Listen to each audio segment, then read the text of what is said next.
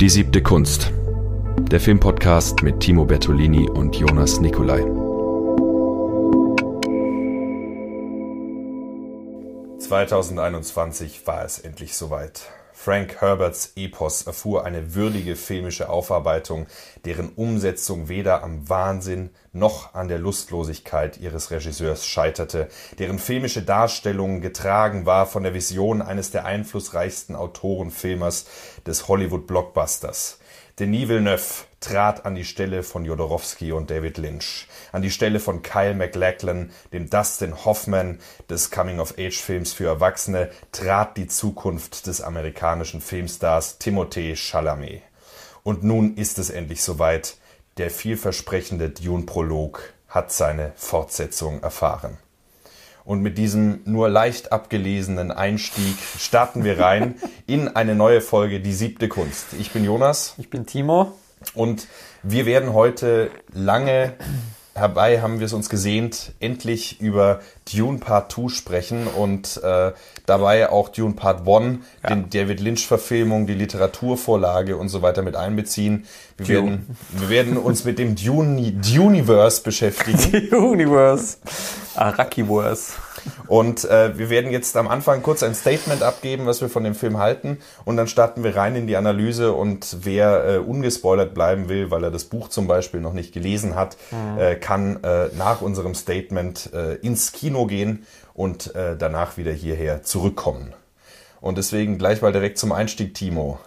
Wollen wir das so in, in Letterbox-Sterne-Manier machen? Äh, ungern. ich ich habe nicht umsonst damit aufgehört, auf Letterbox Sterne zu geben. Aber ähm, also ja. vielleicht ganz allgemein erstmal, weil Dune ist ja für dich äh, also Dune sehr wichtig. Part 1 ist ja mein absoluter absoluter Lieblingsfilm. Mhm. Habe ich auch mit Abstand am öftesten gesehen, würde ich jetzt mal sagen. Ähm, und Part 2 hält mit. Also ich bin nicht enttäuscht, muss ich sagen. Mhm war ein bisschen erschlagen im ersten Moment, weil es doch sehr viel ist. Es werden sehr viele neue Handlungsstränge eingeführt. Ähm, und der Film schlägt doch eine bisschen andere Richtung ein als der letzte Teil, mhm. weil sich die Story auf andere Punkte fokussiert. Ähm, aber das funktioniert alles sehr gut. Die Bilder sind gewaltig wie sonst noch nie. Also da toppt er sich fast nochmal, Villeneuve mhm. muss ich sagen. Und Craig Fraser. Ähm, und, und Hans Zimmer. Und Hans Zimmer. Die Musik auch, ja. Unglaublich. Unglaublich. Und äh, also mir geht's auch so. Das ist äh, ein Film, der, glaube ich, du hast ihn jetzt ja schon zweimal gesehen. Wir, wir nehmen das hier am. Ich wollte es ja noch nicht so klar sagen, aber ja, ich habe ihn schon zweimal gesehen.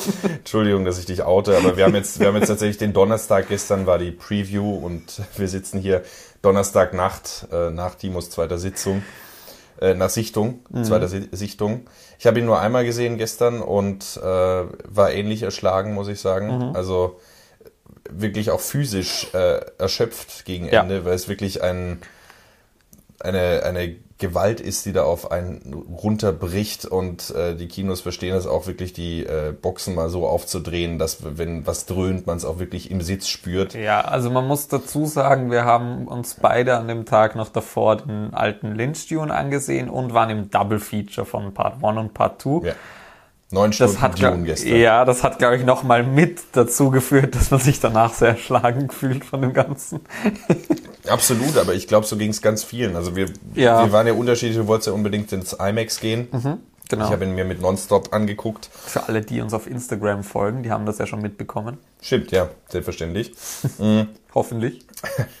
Ja, in diesem Sinne, äh, folgen bitte. Dankeschön. Sieb, äh, Erzieb die Kunst. Äh, uns gibt es auch auf äh, Spotify, iTunes, dieser Google, so die sämtlichen an. Okay, ist egal jetzt. ja. Ähm, und äh, ich meine, selbst bei mir im Kino gab es diese, diese körperliche Wucht einfach mit voller Ladung äh, ins Gesicht und in die Ohren, ja. ähm, in die Magengrube. Also ich sage jetzt noch nicht wo, weil wir machen ja diesmal, weil wir doch ein bisschen nah am, am Release sind, vielleicht doch mal so einen halben Spoiler-Part. Also Non-Spoiler, Spoiler-Part. Nee, ich würde tatsächlich sagen, wir sagen jetzt noch aber ein, wir sind jetzt, Genau, aber wir sind eh gleich fertig. aber d- deswegen, ich sage jetzt noch nicht genau wo, aber es gab schon einige Stellen, wo ich, wo, wo wirklich alles vibriert hat. Also Mhm. im großen IMAX-Saal und du hörst, wie so die Deck, die Platten an der Decke einfach so und so, shit, jetzt stürzt der, stürzt der Saal gleich ein oder so. Ja, absolut. Und Also, ich meine, selbst im, im normalen Kino war es absolut eindrücklich. Ja. Und das Double Feature lohnt sich auch einfach. Also Ja.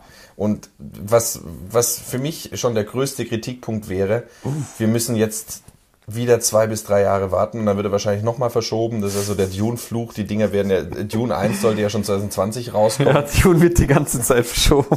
Ähm, deswegen, wir müssen jetzt wieder jahrelang warten, bis Also- der dritte Teil kommt. 27. 27, ja. Scheiße. und, und ich finde, noch viel mehr als der erste Film verlangt der zweite nach einer Fortsetzung. Und du sitzt am Ende da, äh, komme ich gleich noch stärker drauf zu sprechen, aber du sitzt am Ende da, äh, bist emotional äh, auch äh, von den Figurenkonstellationen, um jetzt noch kurz allgemein zu bleiben, äh, aufgerüttelt und dann bleibt das alles in der Luft hängen und ein Abgrund deutet sich an. Äh, Was ja lustig ist, da komme ich auch noch mal in drauf zu sprechen. Bitte, ja? Ähm, weil er hat ja, also das Buch endet ja auch an der Stelle. Das ist ja das Lustige dran, finde ich, dass jetzt der Film den dritten Teil noch mehr impliziert, wobei das Buch diesmal tatsächlich aufhört. das ist ja auch interessant. Aber du hast absolut recht. Ähm, ja, ich würde mal damit sagen, also Ab, abschließendes Statement, es ist äh, potenziell das, das Epos schlechthin äh, des, äh, der 29er Jahre sozusagen. Ähm, vielleicht ist es absolut sinnlos, da jetzt so Vergleiche, ich meine, das wird im Internet ständig gemacht, irgendwie neue Herr der Ringe und so weiter. Herr der Ringe des Science Fiction. und, Game of Thrones im Weltall habe ich, glaube ich, auch irgendwo gelesen. Geil. Game of Thrones im Weltall. Du bist out of frame, wenn du, wenn du Ja, ja, sorry. Du bist eh viel zu weit. Ah, egal. Ähm, ähm, ja, deswegen absolute Pflicht, sich das anzuschauen. Und äh, selbst in kleineren Städten wie Lübeck, ich weiß, weil ich gestern recherchiert habe, gibt es dieses Double Feature. Also macht es und ermöglicht den dritten Teil damit. Bitte, bitte, bitte bring einen, einen Extended Cut mit beiden Teilen zusammengeschnitten. Hattest du mir das gesagt, dass der erste Teil äh, eine 5-Stunden-Fassung im Ja. Rohschnitt hatte? Genau, im Rohschnitt gab es angeblich, hat zumindest ähm, Jason Momoa mal auf Twitter gepostet, dass er eine 5-Stunden-Fassung gesehen hat. Ähm, Ja, vielleicht noch so ein paar Hard Facts ähm, äh, zu dem Film. Es ist ja äh, unglaublich. Ich meine, du hattest jetzt schon äh, Craig Fraser erwähnt. Äh, du hattest ähm, äh, die, Ne- die, äh, Denis Villeneuve natürlich erwähnt. Äh, Hans Zimmer hatte ich erwähnt. Ähm, wenn man sich den Cast mal anschaut. Also allein deswegen schon, da ist ja, da ist ja für jeden irgendwie was dabei oder egal von welchem Hintergrund man kommt ja, irgendwer, den man kennt, spielt da mit. Timothée Chalamet, Zendaya, Rebecca Ferguson, Stellan Skarsgård, Javier Bardem, Dave, äh, äh, Dave Bautista, Josh Brolin, äh, Charlotte Rampling, Florence Pugh, Christopher Walken, Lia Seydoux, Austin Butler. Austin Butler, Anya Taylor-Joy für zwei Sekunden auch.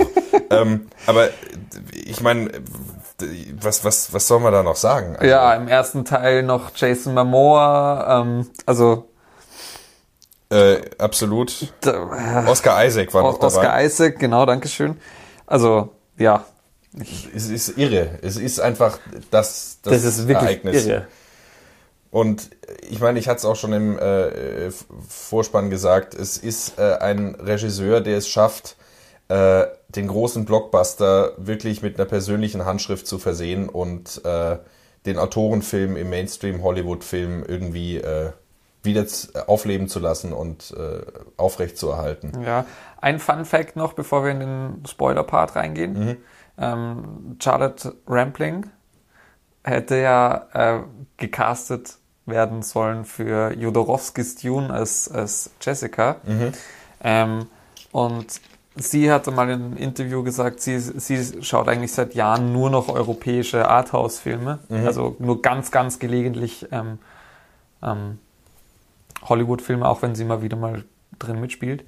Ähm, und sie ist begeistert von Denis Villeneuves Werk, weil sie sagt, er schafft eben genau das, was du gerade sagst. Er schafft es, große Filme zu machen mit einer sie hat's europäischen Handschrift.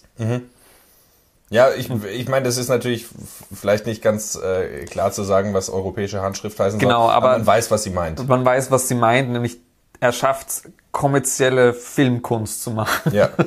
wenn man das so ausdrückt. Gut, insofern kann man vielleicht sagen, äh, die Politik des Auteurs, äh, also die Idee des Autorenfilms stammt ja aus Frankreich, Cinéma du Ca- de- Cahiers de Cinéma, äh, François Truffaut hat das ganz stark geprägt, aber Oui. auch Godard und äh, der neudeutsche Film, dann der italienische Neorealismus, das sind alles so Bereiche, in denen diese Idee wirklich so aufkommt und Ja. Ich meine, klar gibt's dann auch mit New Hollywood so ein bisschen äh, in US, äh, USA, aber es ist doch eine äh, dezidiert europäische Tradition. Ursprünglich. Absolut. Gut, Starten wir rein. Ähm, starten wir rein. ich hoffe, wir haben denen Lust gemacht, die ihn noch nicht gesehen haben und äh, allen anderen und allen, die ihn jetzt, indem sie hier Pause machen, den Film angucken und dann hierher zurückkommen, viel Vergnügen mit der tiefergreifenden Analyse von Dune, vom Duniverse und von äh, Dune Part 2 im Speziellen. Ja. Okay. Wir haben das natürlich super strukturiert jetzt. Ja, ich, ich, ich meine, die Handlung äh, es richtet sich jetzt dezidiert an Leute, die es gesehen haben. Muss man noch mal was zur Handlung sagen? Ja, weiß ich nicht. Ich meine, man kann vielleicht vergleichen mit dem Buch. Es, es, es gibt ja doch schon merkliche Unterschiede in der Handlung auch zum Buch. Ich muss gestehen, Aber- das Buch ist bei mir jetzt, glaube ich, äh, wann wurde angekündigt, dass Dune kommt? Der erste Teil 2000. 18, 19. Ich glaube, ich habe das Buch 2020 gelesen, Ja. äh, also das erste Buch, und deswegen ist es ein bisschen her. Ja. Also es gibt eine, eine Figur, nämlich die Schwester von Paul Mhm. Atreides, ähm, die äh, im Buch und in Lynchs Film gegen Ende eine zentrale Rolle spielt und die hier noch nicht vorkommt. Ja. Das ist äh, Anya Taylor-Joy, die dann wahrscheinlich im dritten eine sehr wichtige Rolle einnehmen wird. Als Charakter kommt auftaucht. sie ja schon vor, aber halt noch nicht ähm, aktiv sozusagen. Ja, er Ähm. arbeitet da ähnlich wie im ersten Teil, wo ja ganz viel äh, schon auf den zweiten Teil verwiesen wird, Mhm. wo ganz viele, ganz viel Foreshadowing betrieben wird. Ja, eigentlich. mit dem, ich weiß, dass du schwanger bist. Genau. Ich weiß es selbst erst. Und im Übrigen äh, dazu jetzt nochmal Stichwort Spoiler, äh, zeigt eigentlich die Sinnlosigkeit von, äh, von Spoilerwarnungen wieder, weil, der, weil diese Filme ja eigentlich permanent sich schon selber spoilern durch diesen Prophezeiungscharakter. Das ist vielleicht ein guter Punkt, um da wirklich reinzugehen jetzt. Nämlich, ähm, ich habe mir, ich habe mir zum Beispiel aufgeschrieben, ähm, also vielleicht ein bisschen anders angefangen. Ähm, das Buch selber, jeder, der es gelesen hat, wird wissen, was ich meine, ist ein, vor allem was so klassische Narrationstechniken angeht, absolut untypisch. Also das bricht ja mit jeder Erzählkonvention, die man sich irgendwie so halbwegs vorstellen kann. Ähm, gleich in den ersten zwei Kapiteln er erzählt, erzählt er, was passieren wird und genau das passiert. Und es ist auch nie eine, nie eine wirklich große Frage, ob das jetzt nicht passiert. Es passiert einfach fortgehend genau das, was am Anfang beschrieben wurde. Dann gibt es eine Stelle im Buch, wo, wo plötzlich 15 Jahre geskippt werden in einem Fiebertraum, wo man sich danach drei Kapitel lang nicht auskennt, wo man überhaupt ist, bis man drauf kommt, ach, das, was ich gerade gelesen habe, das ist ja jetzt das, was wirklich passiert. Ah, okay, ja. Ähm, und ich finde ich finde es ganz passend, so diese unkonventionelle Geschichte braucht dann natürlich auch eine unkonventionelle Verfilmung. Und das trifft's, finde ich, ganz gut. Ähm, nämlich auch mit dem Foreshadowing zum Beispiel. Mit, mit der ganzen Inszenierung, auch der Schnitt ist, also so, so Continuity-Schnitt ist ja ganz anders gemacht als sonst. Das ist vielleicht das, was dann viele als, oh, ich verstehe die Timeskips nicht, ähm, missinterpretieren, würde ich jetzt mal so ganz harsch sagen. Ja. Weil das hatten wir ja im ersten Teil auch schon. Diesen, diesen Continuity-Schnitt. Du hast ja ganz oft zum Beispiel, wenn sie, wenn sie in die, ganz am Anfang im ersten Teil, die Gom Jabbar-Szene, ähm, Hand wo- in der Kiste und Genau, da gehen sie ja zuerst in die rein. Mhm. Dann hast du eine Einstellung, wie sie zu ihr hingehen. Und dann sieht man sie wieder an der Tür stehen. Ja. Und solche, solche Continuity-Brüche hast du ganz oft. Mhm. Und dann hast du so Sachen, wo, wo innerhalb einer Montage relativ schnell Zeitdistanzen überbrück, überbrückt werden. Auch beim zweiten Teil, vielleicht fast noch mehr beim zweiten Teil jetzt. Ähm, eben da, wo sie sich dann, wo sie sich dann endlich küssen und dann Krieg und dann zeigt Chani ihm the way. Ähm, Oder auch gegen Ende, wenn der Imperator die Kriegserklärung von Paul genau, da, Atreides an den Fremen da vergeht ja doch relativ viel Zeit. Es ist, bleibt halt offen, wie viel Zeit, aber es ist ja auch egal. Ja, und das, das ähm, fand ich so spannend, weil das ähm, Mhm. verschiedentlich kritisiert wurde. Und äh, gerade diese Szene mit, äh, mit der Liebesgeschichte zwischen, Mhm. äh, zwischen äh, Shani und Shani heißt sie. Chani, ja? Chani und äh, Paul Atreides. Ähm, ich finde, dass sich diese, diese Liebesgeschichte schon die ganze Zeit andeutet. Und ähm, Ja, klar. ich finde im Gegenteil nicht verwirrend, wie sehr er springt oder sowas, sondern eigentlich wie rund sich das Ganze anfühlt. Obwohl er so Obwohl springt. ja, Sprünge richtig, da sind. Richtig, genau. Das ist voll. Das ist vielleicht das, was eben so unkonventionell auch dran ist. Und ich meine, ganz banale Sachen noch wie, ähm, er arbeitet ja ganz viel mit so, mit so, ähm, einerseits natürlich Rückblenden slash Visionen. Das kennt man ja äh, aus Filmen, dass dann so kurz so Bilder aufploppen, die irgendwie die Erinnerung darstellen. Ähm, aber ähm, er arbeitet ja wirklich dann auch mit so abstrakten Bildern. Ne? Es gibt ja in Ja. Dune 2 dann auch immer diese Übergänge mit diesem roten Flim Flimmern, was da durchs Bild äh, sich äh, wabernd bewegt. Es gibt immer wieder die Aufnahmen dann im Mutterleib und gerade die ersten Aufnahmen vom zweiten Teil, wenn äh, ähm, die Figur von, die Tochter vom Imperator, äh, äh, Florence Pugh, äh, äh, den Voice-Over hat am Anfang. Und äh, da sieht man ja auch so ganz abstrakte Bilder, die aus so einem James Bond-Vorspann kommen könnten, Ja. die sich aber vollkommen stimmig in den Film einfügen. Dann gibt's diese, diese Passage äh, mit dem Gladiatorenkampf, äh, die äh, in Schwarz-Weiß in Anführungszeichen. Mir wurde gesagt, dass das Infrarotlicht ist, was da stattfindet und das ist ein ganz ja, sie haben es spezielles mit Infrarotlicht gedreht. und, und solche Dinge, die, äh, das hat dann irgendwas mit dem Mond zu tun, der auf, ähm, äh, wie heißt der Scheißplanet, äh, Prime, Äh, Von- ja, Prime äh, Giedi, irgendwie so. Gedi Prime. Prime. Ja, ähm, der, der Planet von den Hakonnen, Mhm. den Antagonisten, kann man vielleicht so einfach sagen. Mhm. Ähm, das, das fügt sich ja alles stimmig ein, obwohl es Ja. Bilder sind, äh, die, die, die man äh, so äh, nicht erwartet in einem äh, Ja. Blockbuster. Finde ich auch. Das macht es vielleicht nochmal. Das macht's halt, also, also das macht's, finde ich, auch so, so interessant zum Zuschauen. Dadurch, wird's, dadurch ist es halt nicht einfach nur leichte Kost, sondern transportiert, finde ich, eben genau in, in diesen, diesen Feinheiten und in diesen Brüchen genau diese Tiefe mit, die auch das Buch schon hat.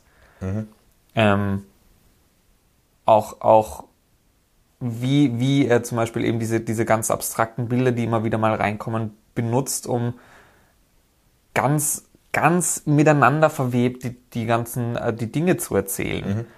Das ist, finde ich, mega genial. Ich zum Beispiel, ich habe, weiß ich nicht, wird vielleicht nicht allen aufgefallen sein, ich kenne den ersten Film halt schon auswendig so.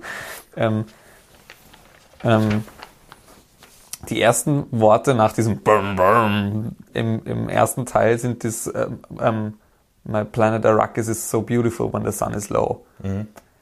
Und genau das sagt Chani dann zum Paul, bevor sie sich küssen. Also es ist auch wieder so ein Ah, weißt du? Und das ist ja auch so ein bisschen eine Vision, die er eigentlich am Anfang hat von dem. Und das geht jetzt alles, also das fügt sich jetzt schon so, so richtig gut ineinander auch. Und es ist ein, wesentlicher, ein wesentliches Qualitätsmerkmal, dass man diesen, äh, dieser zukünftigen Trilogie anmerkt, dass sie als Trilogie von vornherein durchinszeniert, durchgedacht und komponiert ist.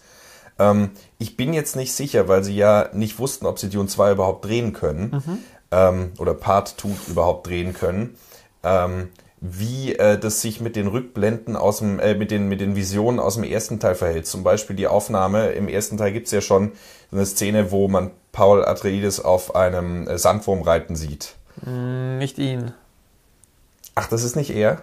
Nein, es gibt ganz am Schluss gibt's, gibt's die Szene, wo sie, wo sie nach dem Kampf gegen Jamis ähm, durch die Wüste wandern, siehst du im Hintergrund jemanden auf einem Sandwurm reiten, aber nicht ihn. Bist du sicher, dass das nicht eine Vision ist? Ja, das ist ganz sicher Okay. keine Vision. Okay. Ähm, Ich habe das immer als Vision wahrgenommen. Ich, dann, dann irre ich mich. wo es aber eine Vision gibt, ist das, wo er, wo er kämpft gegen die anderen, Ja. gegen die Sadokar. Das ist der eine Shot, wo sein Gesicht richtig scheiße rein animiert ist. Und, und die Szene äh, gibt's aber so nicht im zweiten. Ne? Die gibt's so nicht im zweiten, auch nicht so mit dieser klaren Farbtrennung. Ähm, aber das ist, das ist ja auch, finde ich, nochmal eine Stärke von dem Ganzen. Viele Filme machen das dann oft so. Viele Filme machen das dann oft so, dass sie ähm, halt irgendwie nochmal genau die Bilder, die sie dann später eh für die Szenen benutzen, als die Visionen rückverwenden. Und Dune macht das halt nicht. Dune du hast diese Visionsbilder und sie werden ja irgendwie wieder wahr, ähm, aber anders. So, du hast im ersten Teil die Vision, wo, wo, wo er ähm, Gianni näher kommt, wo sie sich küssen, wo, wo sie ihn dann ersticht und wo dann, wo man auch den, diese, diese Haut sieht, wo eine kleine, kleine Wüstenmaus drin ist. So, das sind diese ganzen Symboliken, die da schon drinstecken in den Bildern, die dann neu rauskommen. Du siehst auch schon die Bilder von ihm, wie er da die Massen anführt, aber halt auf Kaladan und nicht auf Arrakis. So, das sind alles so diese Assoziationen, die man dann auch wieder hat und man kann sie nicht ganz richtig einfügen vielleicht, weil sie halt nicht ganz richtig sind. Aber es ist auch, es ist auch im Buch zum Beispiel so, dass die Visionen, die er beschreibt, ähm, ist ja auch, ich glaube, er sagt es im zweiten Teil jetzt auch, dass das, was er ja sieht, alle möglichen Zukunft, Zukünfte sind und nicht, ähm, nicht per se das, was passieren wird, sondern er sieht die Möglichkeiten und er sieht, er sieht Versionen von dem, was passiert. Und äh, so, ähm, das äh, ist jetzt sozusagen, ich war auf die Produktionsumstände eingegangen, aber Ja. innerhalb der Logik ergibt es natürlich absolut Sinn. Ja. Ähm, und also das wird mir jetzt gerade auch klar, wo du das sagst.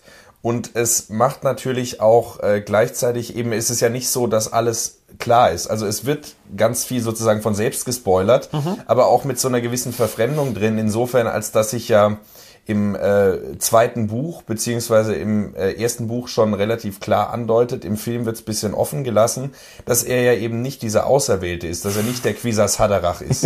da kann ich auch noch was dazu sagen, ja, stimmt. Genau, also das, das ist so dieses, äh, ich meine, wir reden dann später noch ganz viel, äh, du, du meintest ja auch Religionskritik.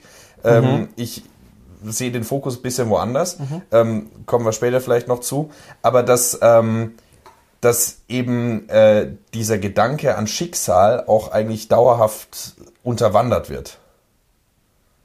Bis zum gewissen Grad. Es es spielt ganz stark mit Prophezeiungen und mit dem Auserwählten und der, der, der, der, der ähm, äh, äh, Held, der die Unterdrückten ähm, äh, aus, aus, aus der Wüste ins äh, gelobte Land führt und so weiter. Also da ist, das ist ja voll mit biblischen Referenzen, mit Ja, ja, voll. religiösen äh, Es gibt Bildern, ja auch, im, im Symboliken. Buch gibt's ja auch die Okay-Bibel, die orangefarbene Bibel. Stimmt, stimmt, stimmt, stimmt, ja.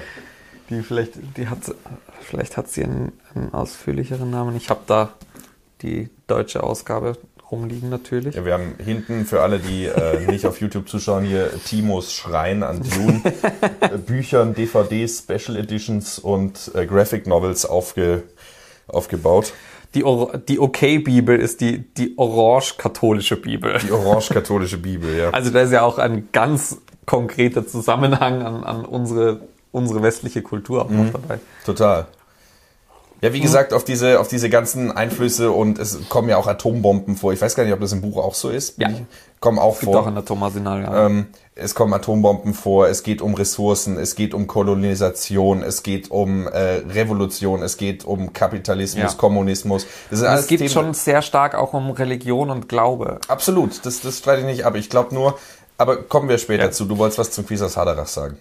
Ähm, ja, Quisa Zadarach, beziehungsweise zum Ende vom Film slash Buch. Äh, Du hast ja schon gesagt, also Wir sind Äh, jetzt in Dune Partout. Ne? Also, Ja, ja, ja, genau. Ähm, es ist ja ein Film. Wir betrachten es als ein Film. ja, fix. ähm, ähm, du, hast ja, du hast ja schon gesagt, ja, er, hört, er hört ja bei dem Film jetzt an einer anderen Stelle auf als das Buch ähm, und verschiebt da ein bisschen dann mit den Fokus vielleicht auch. Weiß ich nicht, ob das so das war, was du da jetzt auch damit gemeint hast dann. In gewisser Weise schon, weil Ja. es eben den Fokus zu einem Cliffhanger verschiebt, Genau. der, äh, ein, der ein, so, so, ein, so eine Spannung aufrechterhält, die, die sich im Buch leichter löst. Naja, leichter löst, würde ich jetzt nicht sagen. Aber, also, okay, das ist jetzt vielleicht nochmal ein Spoiler für alle, die die Zukunft von Dune noch nicht kennen, was nicht gelesen haben. Ich habe das zweite Buch auch noch nicht gelesen. Ähm, Das wurscht, aber das, was Ja, ich ja. Spoiler kommt, das ist das Ende des ersten Buchs. Ja, Das okay. hat er nämlich weggelassen. Ähm, verständlicherweise, weil im ersten Buch ist dann passiert genau das, was im Film passiert und dann sind noch irgendwie so zwei Kapitel, ein Kapitel, Mhm. wo er so erzählt, ja, wir sind jetzt 15 Jahre später, der Krieg ist gewonnen, Paul ist jetzt der Imperator und fertig. Mhm. Und damit hört das Buch auf. Das ist dann ein runder Schluss, aber es ist halt ein riesiger Skip, so du denkst, das kann was, was, auch wieder dieses wahnsinnig unkonventionelle, wie kommt man auf die Idee, ein 800 Seiten lang Mhm. diesen Krieg aufzubauen, dann auf den letzten 20 Seiten zu sagen, ach ja, aber das lassen wir jetzt weg, das ist gar nicht das Wichtige. So ein bisschen wie bei Conan der Barbar, wo dann, nachdem er den Gegner gekillt hat, äh, da auch so eine Te Texteinblendung kommt. Er äh, wird äh, selber König werden und sich krönen, aber das ist eine andere Geschichte und man sieht ihn dann so auf dem Thron sitzen. Wobei bei Conan gibt es wahrscheinlich einen Film dazu, wo das dann passiert. Nein, es ist, es ist ein Film, basiert glaube ich auf Comics oder Ja, so. ja, aber es gibt ja unglaublich viel Conan. Ach so, ja, voll, voll. Ja, aber es wird ja auch Dune 3 geben. Eh, aber Dune 3 soll ja das nächste Buch verfilmen. Und das Ja. nächste Buch setzt ja dann auch nach dem Bürgerkrieg an. Das heißt, ich glaube schon, dass er auch im Film den Bürgerkrieg selbst komplett rauslassen wird. Und das ist halt schon interessant. Das wird sich dann auch ausgehen, dass die Schwester ähm, im nächsten Teil ähm, dann Anya Taylor Joy ist, weil das ist dann der Skip, dass sie alt genug ist. Ja, also das ist so. Und also genau, und das Buch lässt es halt offen. Das Buch sagt nicht, äh, das, der Film lässt es offen. Der Film sagt nicht, naja, ähm, Paul ist jetzt Imperator, sondern er hört eben auf. Er sagt, okay, jetzt ist Krieg, aber was Der passiert heilige dann? Krieg. Der heilige Krieg, der Dschihad. Es, es ist ja im Buch tatsächlich der Dschihad. Ach so. Ja, Okay. es gibt, es gab ja, das ist ja überhaupt geil, das Ich dachte, Geilste. du versuchst jetzt politische Statements in die Podcast-Folge zu schmuggeln. Nein, da, da, da bin ich ein bisschen zu, weiß ich nicht, nee, das fasse ich nicht an. Ähm, nein, das Geilste ist ja, also wenn wir schon ein politisches Statement machen wollen, es gab, es gibt ja, das ist ja der Grund dafür, warum es in der Welt keine, keine ähm, Maschinen gibt. Ähm, weil es einen Aufstand der Maschinen gab, künstlicher Intelligenz, die die Menschheit fast vernichtet hat. Und daraufhin hat die Menschheit hat, hat Maschinen verbannt. Und deswegen haben sie nach Wegen gesucht, um, um irgendwie anders Fortschritt zu machen. Und deswegen sind sie in Biotechnik so gut entwickelt, weil sie sich auf das trainiert haben mit Spice und die ganzen Mentaten, das sind ja basically Rechenmaschinen nur als Menschen. Ähm, und dieser Krieg von damals, der heißt tatsächlich ähm, Butlers Dschihad. Na gut, ja. Was ich auch sehr lustig finde im Bezug auf Judith Butler. Was überhaupt nichts damit zu tun hat. Dune war davor. Dune ist 65 rausgekommen. noch, Judith Butlers noch- Dschihad. noch vor Judith Butlers Texten. Ja. Aber ich finde es einen lustigen Bezug, dass, dass das, was heute so politisch geladen ist, teilweise auch, in Dune jetzt fast, also diesen Rückbezug möglich macht. Das ist lustig, finde ich. Ja, fix. Ähm, lass, lass mal mal so stehen. Ich wollte damit jetzt auch gar nichts andeuten oder Nein, so. Ähm, genau, also äh, das Ende. Ja, Es ist, ähm, aber fangen wir nicht mit dem Ende an. Fangen wir, fangen wir mit dem Anfang an. okay, dann müssen wir aber mit Jodorowskis Dune weitermachen. Ja, wir können natürlich äh, so, einen kurzen, so eine kurze Geschichte von Dune äh, nochmal abreißen. Ich meine, bleiben wir jetzt mal beim Ende. Wir sind ja schon Okay, beim Ende. Wir gut, können ja. das kurz machen und dann, Das Pferd von hinten aufzäumen. genau, dann machen wir einen Zyklenschluss und fangen vom Anfang, machen beim Anfang weiter. Ja. ja, äh, du ähm, meintest, äh, du, du hast mich im Vorfeld gefragt, ähm, was ich darunter, was ich darunter verstehe von dieser letzten Aufnahme. Das letzte Bild, was wir sehen, Genau. ist ja Zendaya, ist ja, ist ja äh, äh, Chani, die ähm, sich ein Sandwurm ruft und am Himmel sieht, wie ähm, die Fremen unter der Führung von Paul Atreides, der den Imperator gestürzt hat, jetzt die anderen sechs Häuser äh, oder fünf Häuser sind es noch. Ich weiß es nicht, es sind. Glaube ich, sieben Häuser und die. Harkonnen sind bezwungen, der Imperator ist bezwungen, dann sind noch fünf oder sechs übrig. Ja, und Atreides ist dead. Ja, Atreides ist dead, ja, stimmt. Äh, es gibt auf jeden Fall noch die anderen Häuser, die äh, seine Also die Harkonnen eigentlich auch. Es ist eigentlich nur noch Paul, der, der, der Erbe von beiden Häusern ist. Stimmt, darüber müssen wir auch noch reden. Äh, die Verwandtschaft Inzest. von Paul mit den Harkonnen. Entschuldigung, ja. Mhm. Ist, ist, er der, ist er der Sohn von äh, Leto Atreides? Ist er nicht. Oh ja. Aber Leto Atreides ist ein Harkonne irgendwie. Nein. Die, okay. Die äh, kommen wir noch dazu. Wurscht. Okay. Ähm, Ähm, wir, wir enden damit, äh, dass wir bei äh, Zendaya, bei Chani sind, die Genau. diese, dieses Treiben nicht mehr verhindern kann und mit ihrer Verzweiflung über den äh, klar als falsch gekennzeichneten Weg von Paul Atreides. mit einer schönen Nahaufnahme von Zendaya. Absolut. Und äh, was da ja interessant ist, dass wir eigentlich ähm, ab, der, ab der Hälfte oder eigentlich ab dem Moment, wo sie in den Süden gehen, ist ja auch interessant, dass es hier diese Aufteilung in Norden, Nord- und Südfremen gibt. Ich weiß nicht, ob man das irgendwie auf Nord- und Südstaaten äh, USA zurückführen kann in gewisser Weise. Es gibt auf jeden Fall diese Unterteilung und die, äh, die Südstaatler sind die Fundamentalisten. Äh, das ist auch die Tradition, wo, ähm, äh, wo der gute äh, Stilgar herkommt und der ihn ja äh, Ende vom ersten Teil also Javier Bardem. Javier Bardem, ja, Genial. absolut, ihn am, En äh, am Ende vom ersten Teil ja nach dem Zweikampf mit Chamis. Jamis ähm, mitnimmt, weil er, weil Ja. er eben diesen Glauben hat und es gibt die jüngere Generation, äh, zu der auch äh, Shani gehören, äh, die ähm, da sehr skeptisch dem gegenüberstehen. Und Paul will ja aufgrund seiner äh, Vision ähm, auch nicht in den Süden gehen, weil er Angst hat, zu dem zu werden, was er in seinen Visionen sieht. Und es, es passiert ja. Es passiert genau das, was er befürchtet. Ja. Und ab dem Moment verlieren wir ihn immer mehr als Identifikationsfigur und haften uns eigentlich immer mehr an äh, Shanis äh, Perspektive Ah ja. Mhm. und ähm, erleben eigentlich so den, den Untergang. Stimmt, sie wird der neue Helden. Moralpfeiler, hast recht. Ja. Und ähm, dadurch, dass Dune 1 ja damals schon direkt vorgeworfen wurde, hier das alte Narrativ des White Saviorism zu bedienen, ähm, Manchmal muss man einfach nur auf die Fortsetzung warten.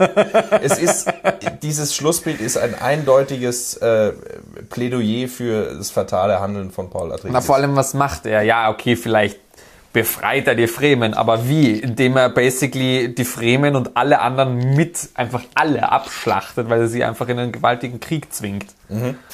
also es ist ähm, Zwingt trifft's nämlich tatsächlich ganz gut.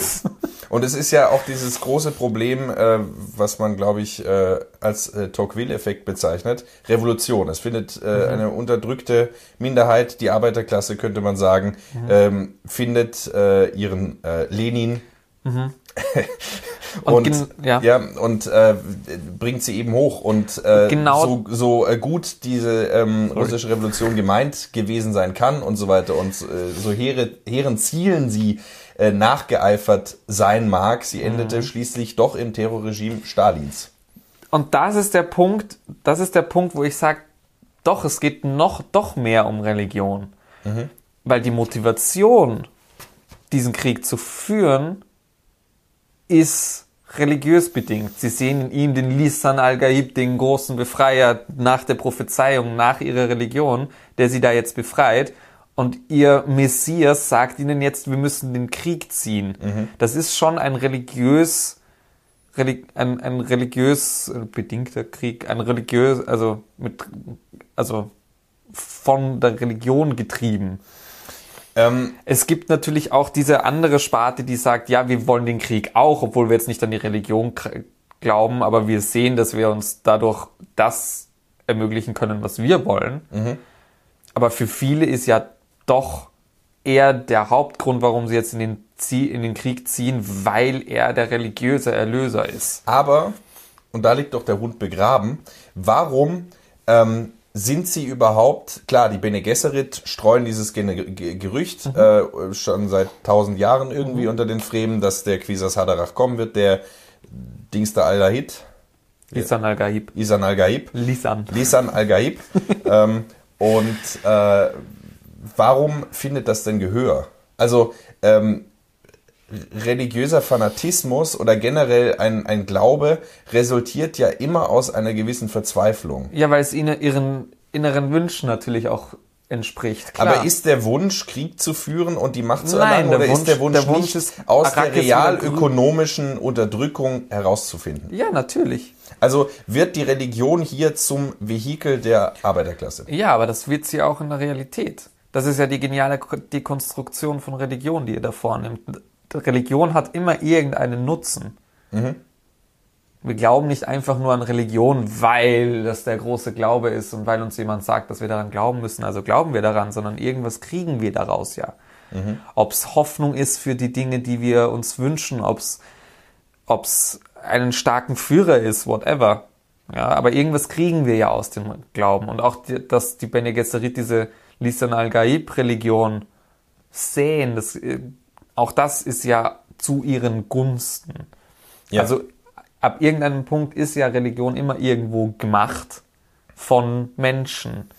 Klar, es das kommt nicht von Gott gegeben. So ist auch da ist irgendwann mal ein Mensch aufgetaucht und der hat angefangen, diese Geschichten zu erzählen.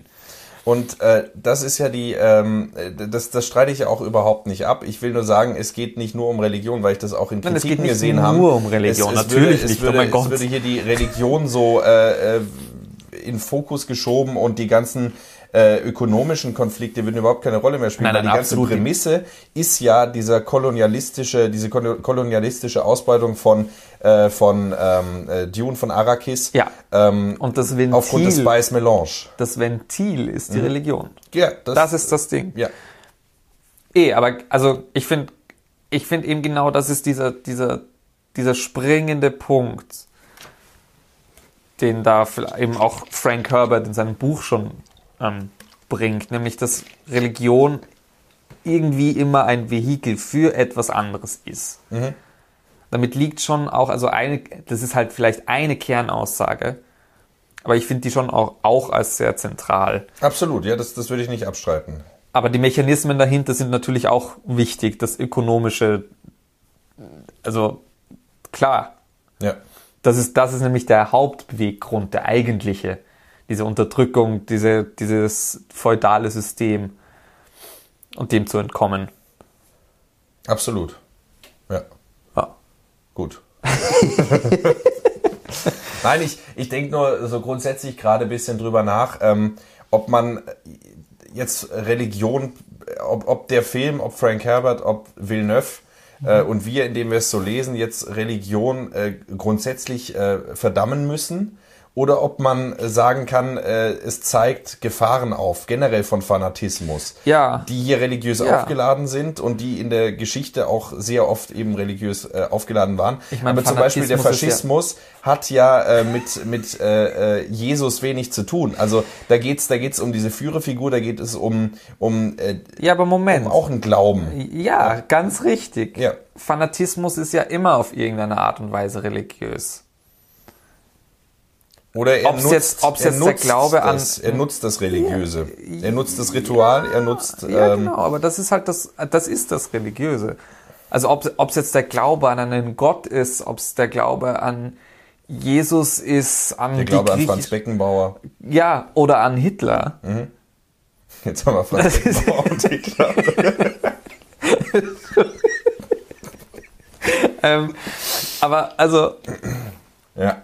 Ob das, ob das jetzt ein, ein ätherisches Wesen ist, ob das eine reale Person ist, ist ja egal. Wir glauben an die Person, an die Entität, ähm, dass sie gewisse Dinge erfüllt und in diesem Glauben sind wir bereit, Dinge zu tun, die wir sonst nicht tun würden. Insofern ist es schon auch ein Glaube. Ja. Es ist schon auch eine Religion. Und gleichzeitig ist es ja auch was äh, Urmenschliches. Insofern nehmen wir, nehmen wir ähm, äh, ein Rockkonzert.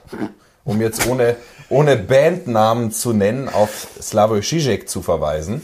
Ähm, wo ja, wo ja in, er nennt es, glaube ich, vorideologischer Status, wo man sozusagen befreit von Maximen, von äh, Ideen, von Idealen, ähm, diesem, äh, diesem, diesem Ohnmachtsgefühl in der Masse äh, äh, frönen können. Das findet sich auch bei Georges Bataille, der dann äh, von, der, von der Ökonomie der Verschwendung spricht, dass äh, dieses ekstatische Moment der Selbstaufgabe ähm, ein, ein Grundbedürfnis ist auch des Menschen in gewisser Weise. Aber gehen wir mal weiter. Ja, dann, also Nein, willst, du- willst du noch was sagen? Ich, ich glaube nur, wir sind uns relativ e- einig. Ich glaube, wir sind jetzt durch mit dem Re- Religionsding. Ähm, das finde ich ist halt, also das finde ich ist im Buch noch, noch mal geiler ausgearbeitet, klar. Ähm, da kommen wir vielleicht, um nochmal auf die, die verfilmerischen Aspekte zurückzukommen. Ähm, ist ja, ist ja die erste Hälfte des Buches der erste Teil und die zweite Hälfte des Buches der zweite Teil, circa. Es gibt im ersten Teil im Buch schon Kapitel, die nicht drin waren. Wenn man genau nimmt, ist der das Ende erst im zweiten Drittel, aber es werden immer mehr Kapitel, die dazwischen kommen. Diese ganze Harkonnen, Feutrauter Geschichte, es fängt schon viel früher an im Buch. Ähm, aber ich muss sagen, ich, ich, also die erste, die erste Hälfte oder der erste Film jetzt ähm, legt da nämlich, finde ich, schon noch mal viel mehr den, den Fokus und die Wertigkeit auf dieses politische, auf dieses ökonomische. Und das wird dann eben das im zweiten Teil diese, diese reli- religiöse ähm, Verarbeitung Verarbeitung macht, äh, die, ähm, ja, das verselbstständigt sich in der Religion im Prinzip. Absolut, ja. Ähm, und da nimmt sich aber das Buch gefühlt nochmal viel mehr Zeit. Ich denke, Da ist es viel, viel detaillierter. Er- Die erste Hälfte ist gar nicht so viel detailliert, also schon auch viel detaillierter, aber, aber nicht so viel. Und also da steckt gerade im Vergleich zum zweiten Film steckt da nochmal viel mehr im Buch drin. Ich Das ist denke, aber, glaube ich, auch fast. Ja, ja? Nein, nein, ich wollte nur ein Beispiel nennen. f- Ja? Für den, nein, äh, zum Beispiel, ähm, da, da hatten wir gestern drüber gesprochen, äh, im Lynch-Film Mhm. gibt es diesen Dialog zwischen, äh, zwischen, ähm, äh, zwischen äh, Lady Jessica Mhm. und einem dieser, dieser Typen da, dem, dem, dem, äh, wer ist es denn? Ist es, äh, ist es äh, Glosuraban? Nee, äh, der, nee, Quatsch, das ist ja, äh, mein Gott, wie heißt der denn? Äh, dieser, dieser macht er Untergebene. denn? Nein, im, Der Arzt? ist es der Arzt? Im, Weiß ich im, nicht, was du meinst. Nein, es gibt so eine Szene, wo äh, zwischen den beiden so ein Konflikt sich offenbart. Ja, das Arzt, ist der Arzt, der Yue, der Joey, genau. Ja. Und äh, da gibt's ja im Buch dann mit auch dem Karo. ja, genau. Ja. Im, ja.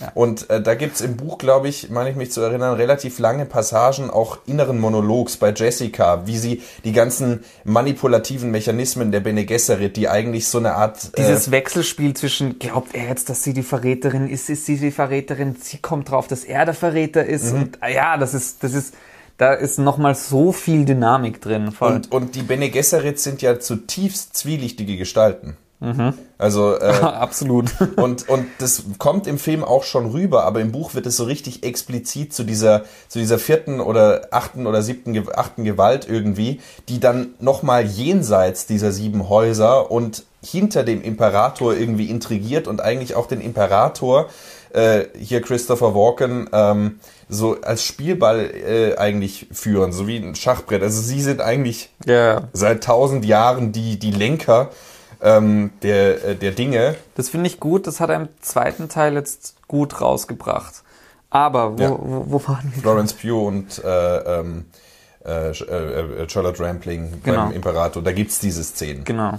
Aber Ähm, auch Jessica ist ja eigentlich äh, eine Rebellin, auch wenn sie jetzt im zweiten Film sehr stark als eigentlich so äh, äh, die, die ähm, Lady Macbeth charakterisiert wird, die Paul äh, in diesen äh, Ja. in dieses Zwielicht reinführt, indem sie dann auch die heilige Mutter der, äh, der Fremen wird und äh, ihn Ja. die ganze Zeit in diese eine Richtung pusht.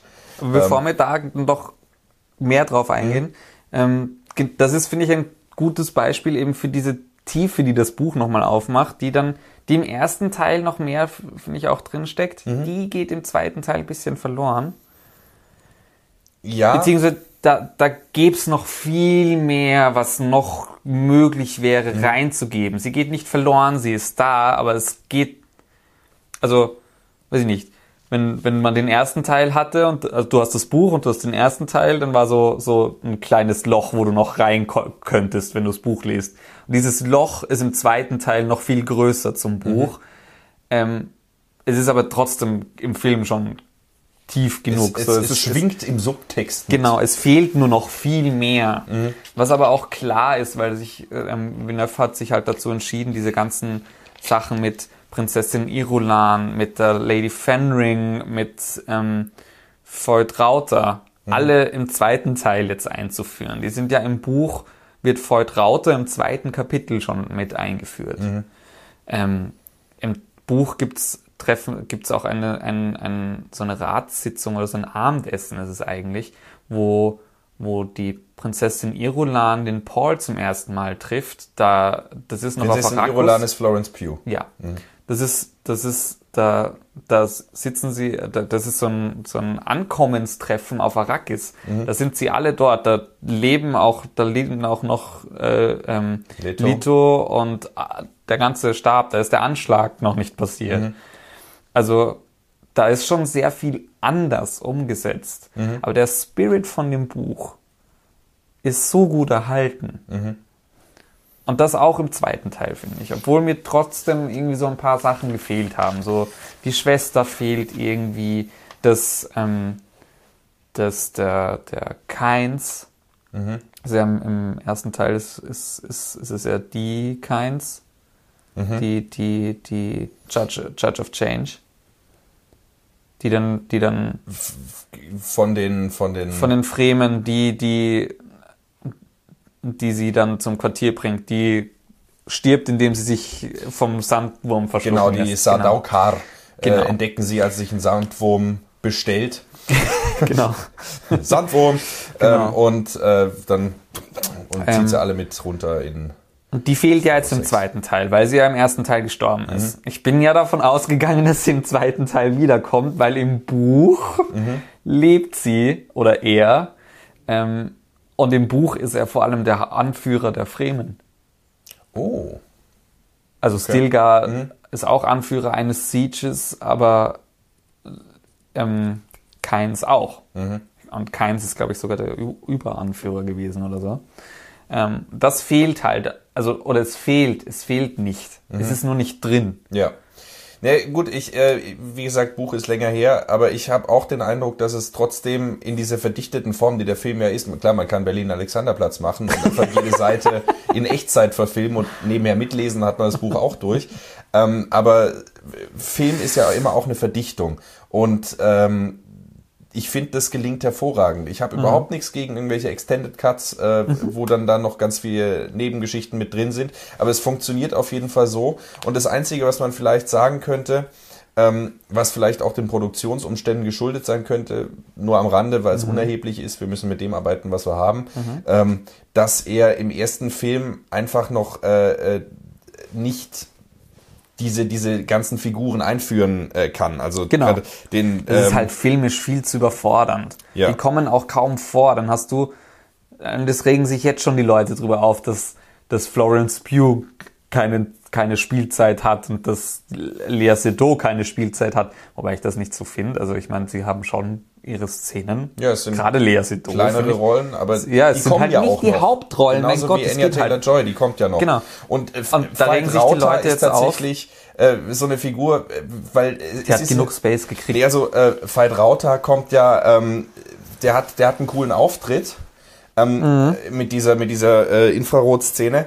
Aber er wird ja, und es wird im zweiten Film jetzt auch so angedeutet in einer Szene, es wird nicht gezeigt, dann im Endeffekt, äh, Gom Jabbar wieder Gomjabarisiert. Äh, der wird Gomjabarisiert. Da bin ich mir by the way nicht sicher. Ich glaube, dass sie das dazu erfunden haben. Ich glaube, dass das nicht im Buch vorkommt, aber ich finde, das passt so gut rein. Darauf wollte ich nämlich hinaus. Dadurch, dass, äh, dass äh, äh, Fate Reiter Fate Rauter. Fate Rauter ähm, ähm, im, im Buch direkt eingeführt wird, mhm. wird diese Dualität, wer könnte der Quisas Haderach sein, mhm. ja nochmal viel stärker aufgemacht.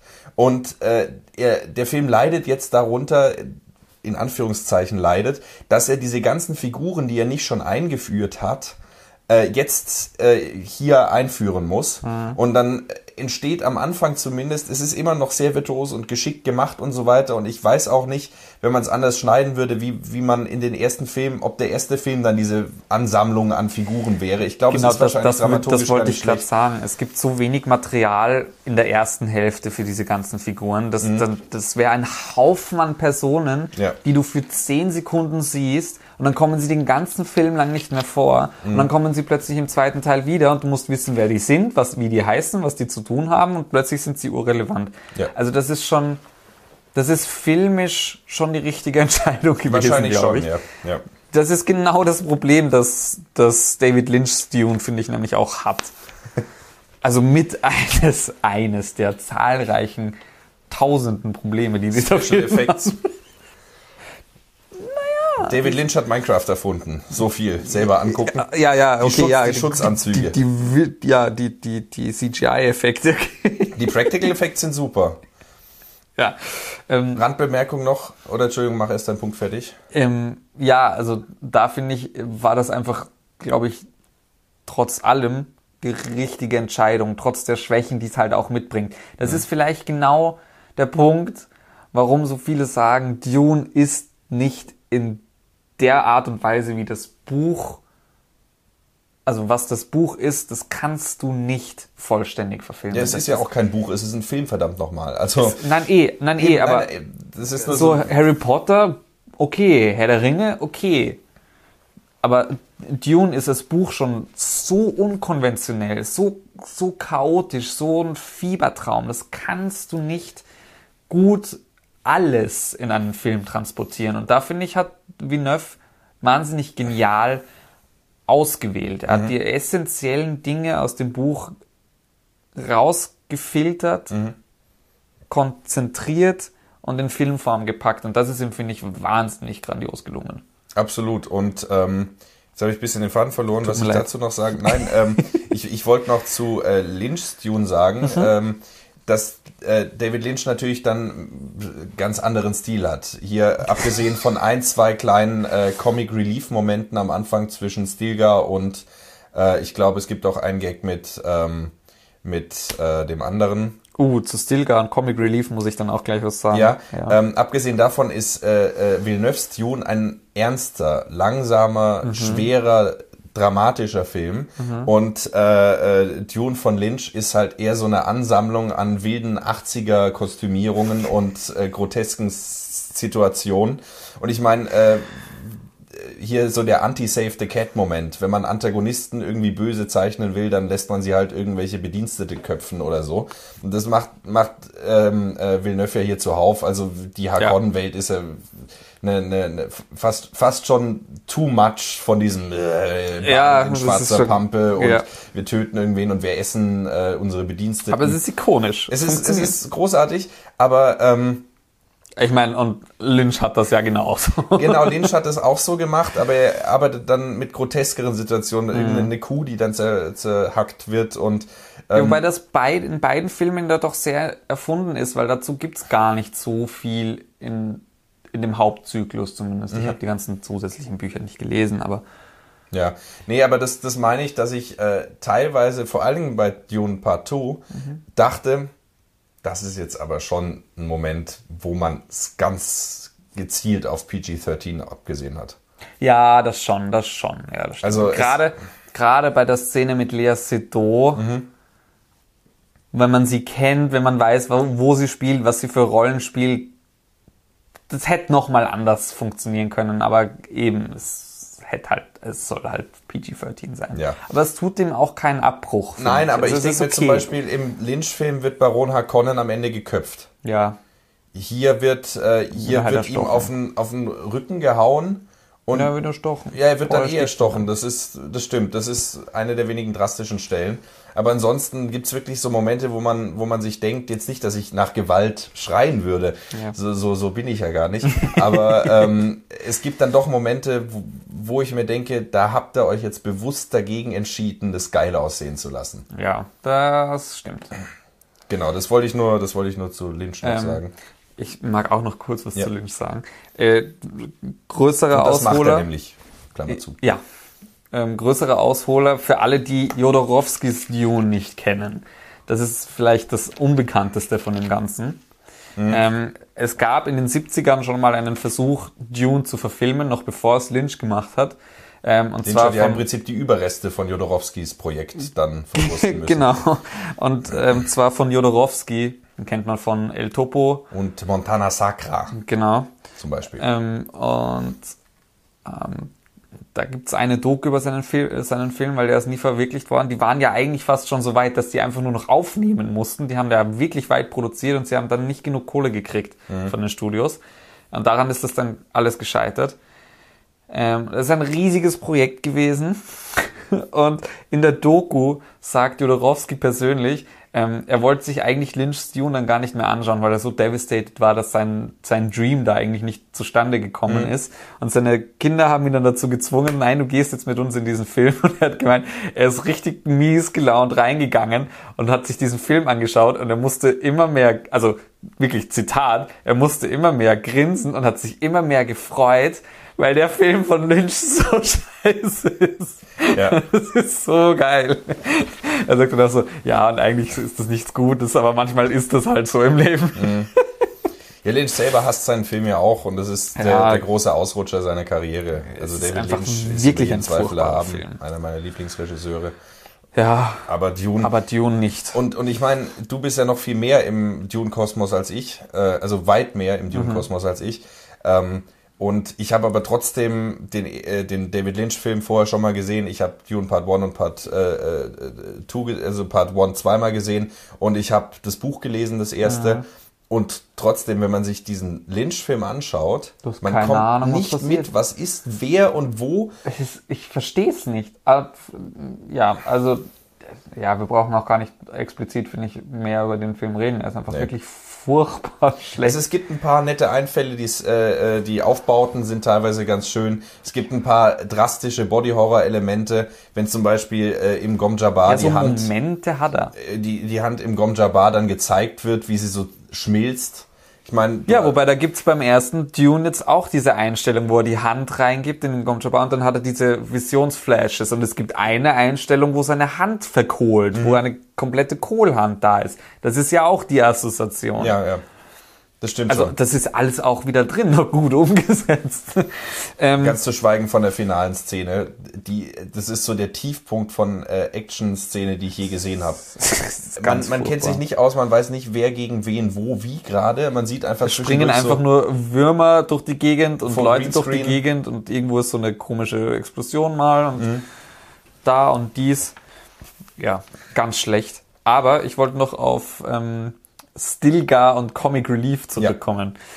Ähm, das ist einer der wenigen Punkte im zweiten Teil, wo ich sage, das stößt mir irgendwie ein bisschen sauer auf, weil Stilgar ist schon eine ernstzunehmende Figur Mhm. im ersten Teil. Und im zweiten Teil wird er jetzt ziemlich plötzlich dieser ganz weirde, Fundamentalist. fast, ja, Fanatiker. fundamental, ja, Fanatiker. Er ist plötzlich so komplett ausgewechselt und, und überhaupt nicht mehr rational. Und ganz schlimm finde ich es am Schluss, Das ist interessant, okay? ganz am Schluss, ähm, wo, wo, wo Paul dann, ich glaube Paul, ähm, wo, wo Christopher Walken, wo, der- wo der, Imperator. der Imperator äh, den Ring küsst. Und dann gibt's eine Einstellung, ganz kurz, wo, wo, wo, wo Javier Bardem dann so Niederlage schreit. Und dann sind alle so, ah!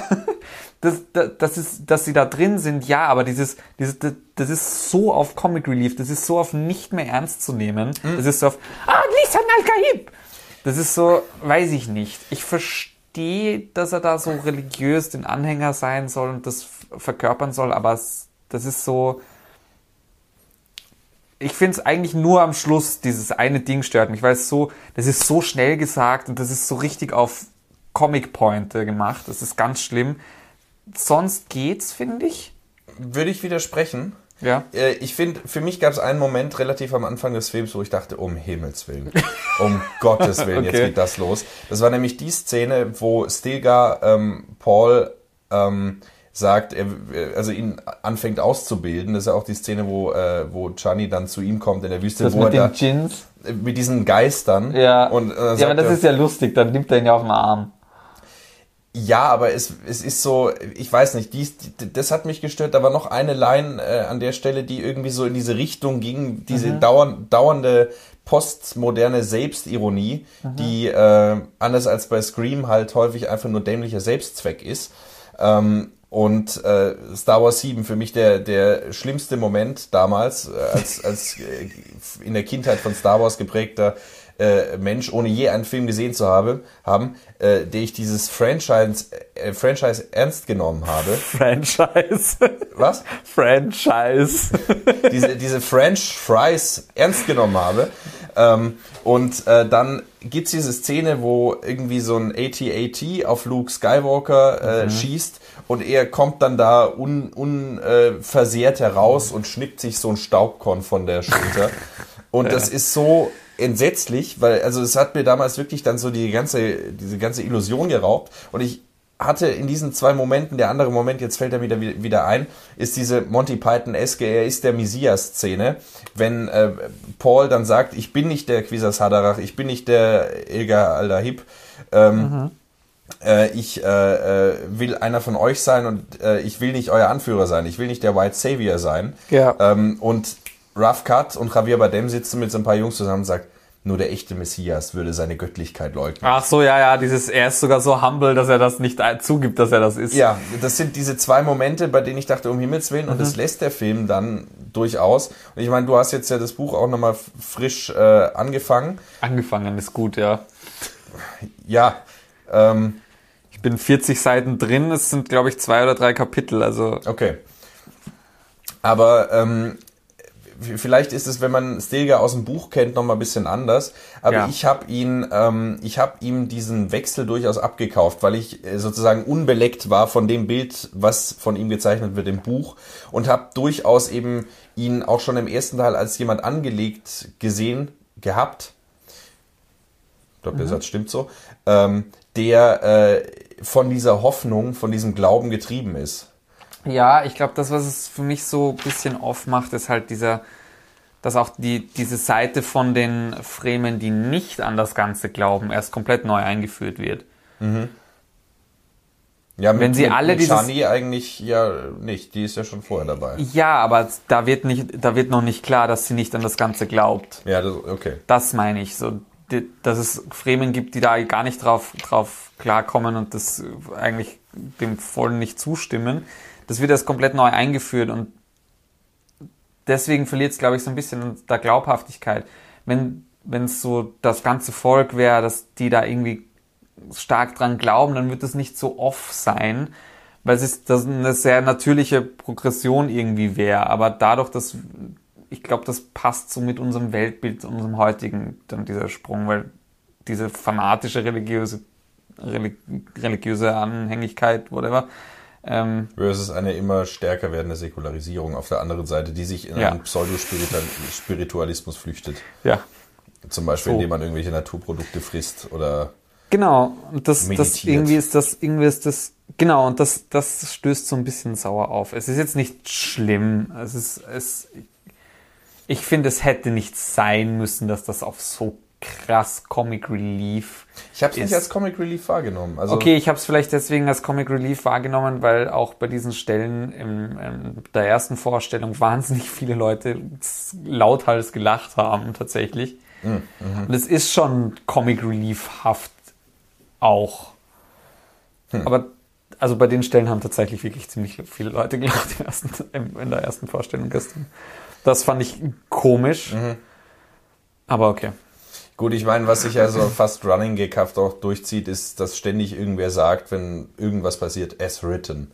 So, Ja, ja, oder Lisa. Nalgahib schreibt eben. eben. Und das, das finde ich dann am, ganz am Schluss einfach irgendwie unpassend. Ja, Zumindest in der Intensität.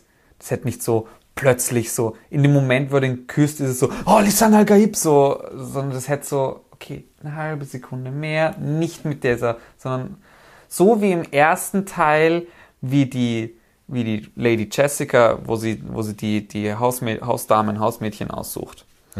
Ähm, und sie dann sagt, it's a maker. Und die hält diesen, den, den, ähm, Dolch da, ja, das Schwert, wie heißt es denn? valyrisches Stahl.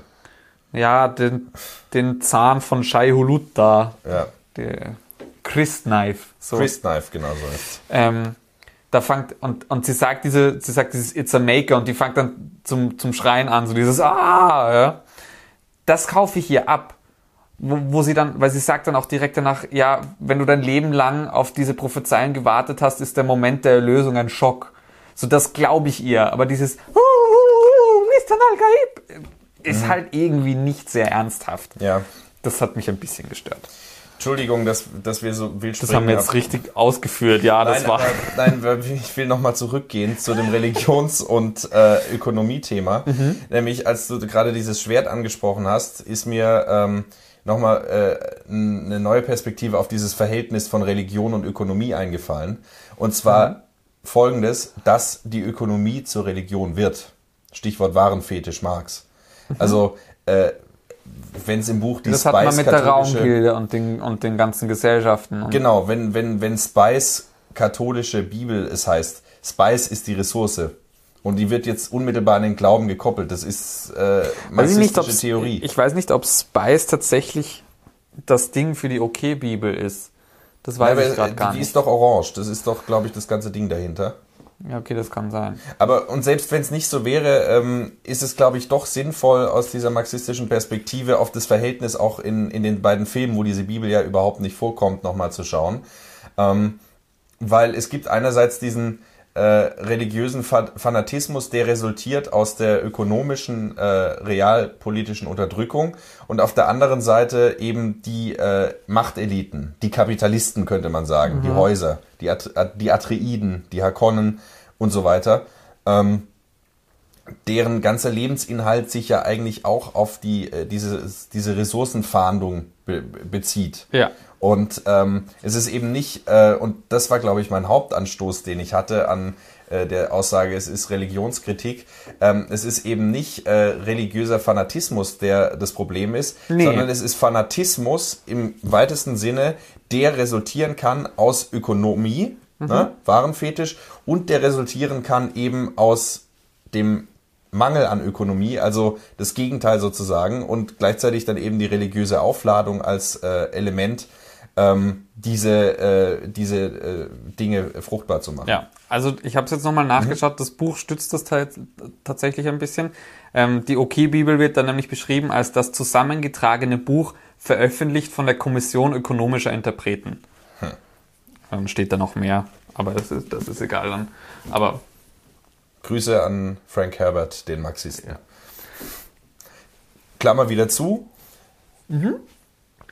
Ähm, ich bin eigentlich durch mit meinem, mit meinem ähm, Stilgar ist der Comic Relief. Haben wir auch nur 20 Minuten drüber geredet. Ich wollte da gar nicht so dran hängen bleiben, ich, aber es ist halt. ja, wenn sich das Gespräch so entwickelt, dann Ja, wollen wir, weiß ich nicht, das passt gerade ganz eh ganz gut. Jetzt sind wir gerade so ein bisschen an der Inszenierung des Films dran. Ähm, da habe ich auch ein paar Sachen dazu zu sagen. Hast du da? fang mal an. Fang mal an, okay. Ähm, also ich meine, das mit dem Un Unconventional haben wir schon ein bisschen durch.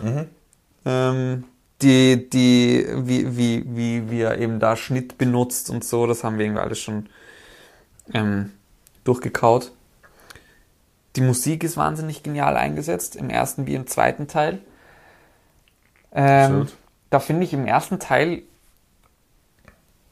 den Einsatz der Musik fast besser, weil im zweiten Teil das fast nur noch aus diesen Trommeln und diesen fetten Bässen besteht, die zwar geil funktionieren, aber es ist weniger subtil als im ersten.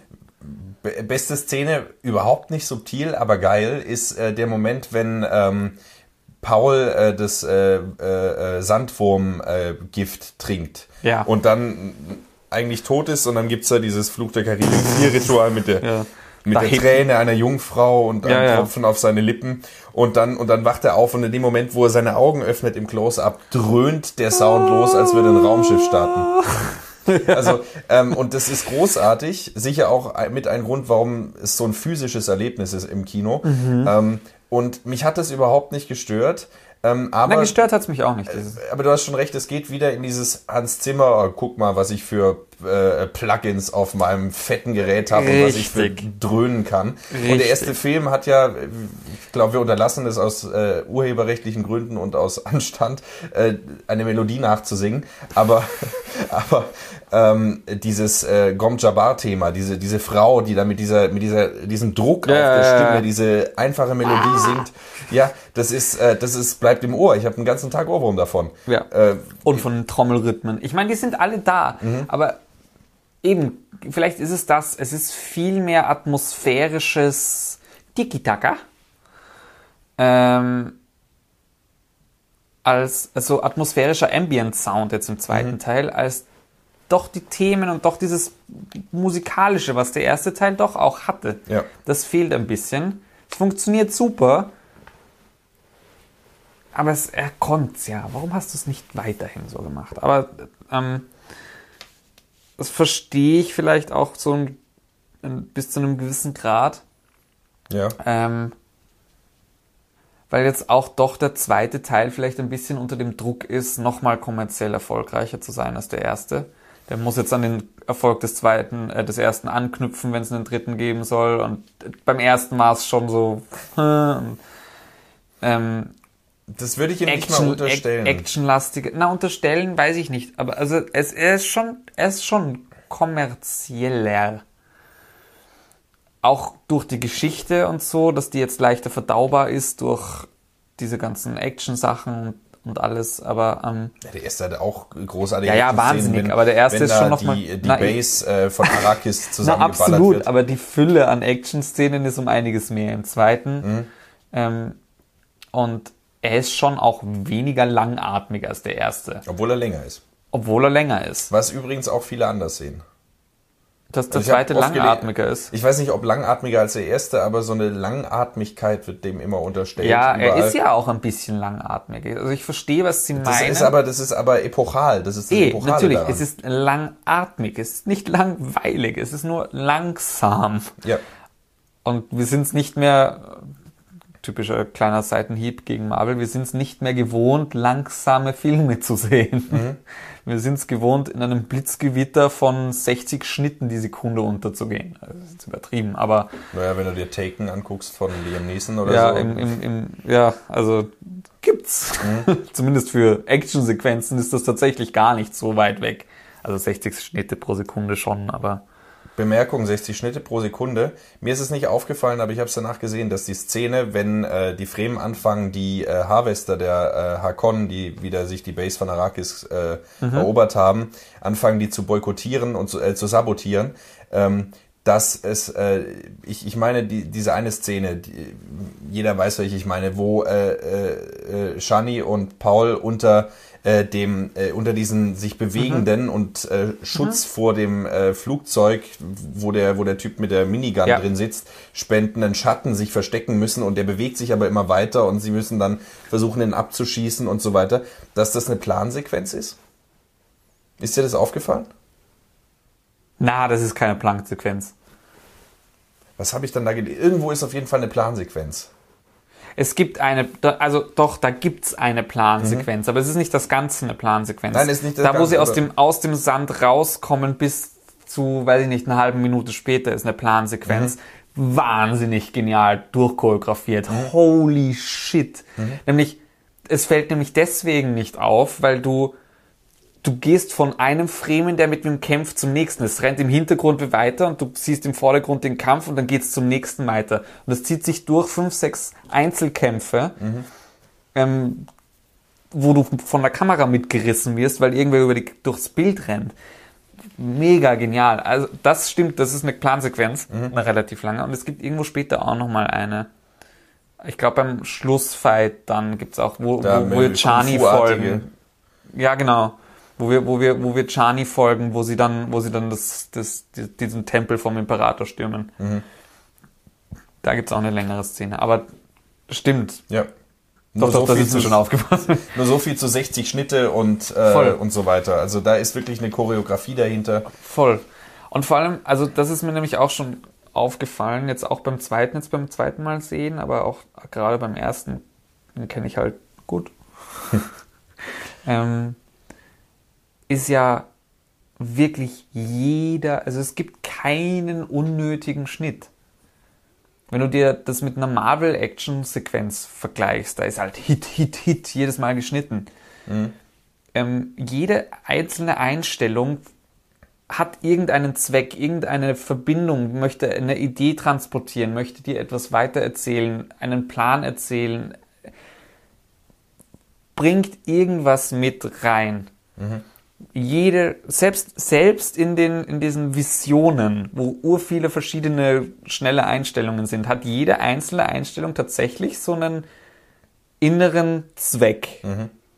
Absolut. Eine, eine konkrete Idee, die, es, die mittransportiert wird. Nicht einfach nur ein, oh, Feuer brennt. Sondern das hat alles, also das ist, das ist wahnsinnig ausgeklügelt. Mhm. Ähm, gibt ein cooles ich habe es dir schon vorher erzählt, gibt ein cooles Interview von Joe Walker mhm. auf YouTube.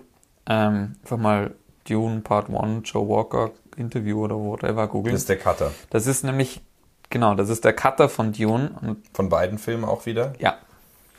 Ähm, hat auch mit, mit Villeneuve ähm, einiges schon zusammengearbeitet. Also auch ähm, von Blade Runner und von Prisoners und so. Die arbeiten schon länger miteinander. Mhm. Und der erzählt viel über seinen Schneid, Schneideprozess und seine, seine Gedanken zu Dune, zum ersten Part noch. Wahnsinnig interessant. Mhm. Vor allem, also echt cooler Einblick auch in, in, in, in, in, in wie, wie tatsächlich sowas dann in der Praxis stattfindet, was, was, was da dahinter steckt und so. Super interessant. Ähm, aber ja, da Das, das habe ich schon auch gesehen. Mhm.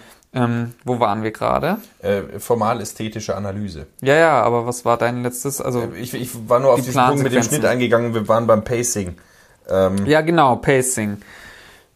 Ähm, genau, wir haben angefangen bei der Musik, das war's. Ähm, genau, ähm, ja, Pacing ist ein gutes Stichwort. Ähm, ich finde nämlich, dass Pacing von dem zweiten Teil insbesondere sehr interessant.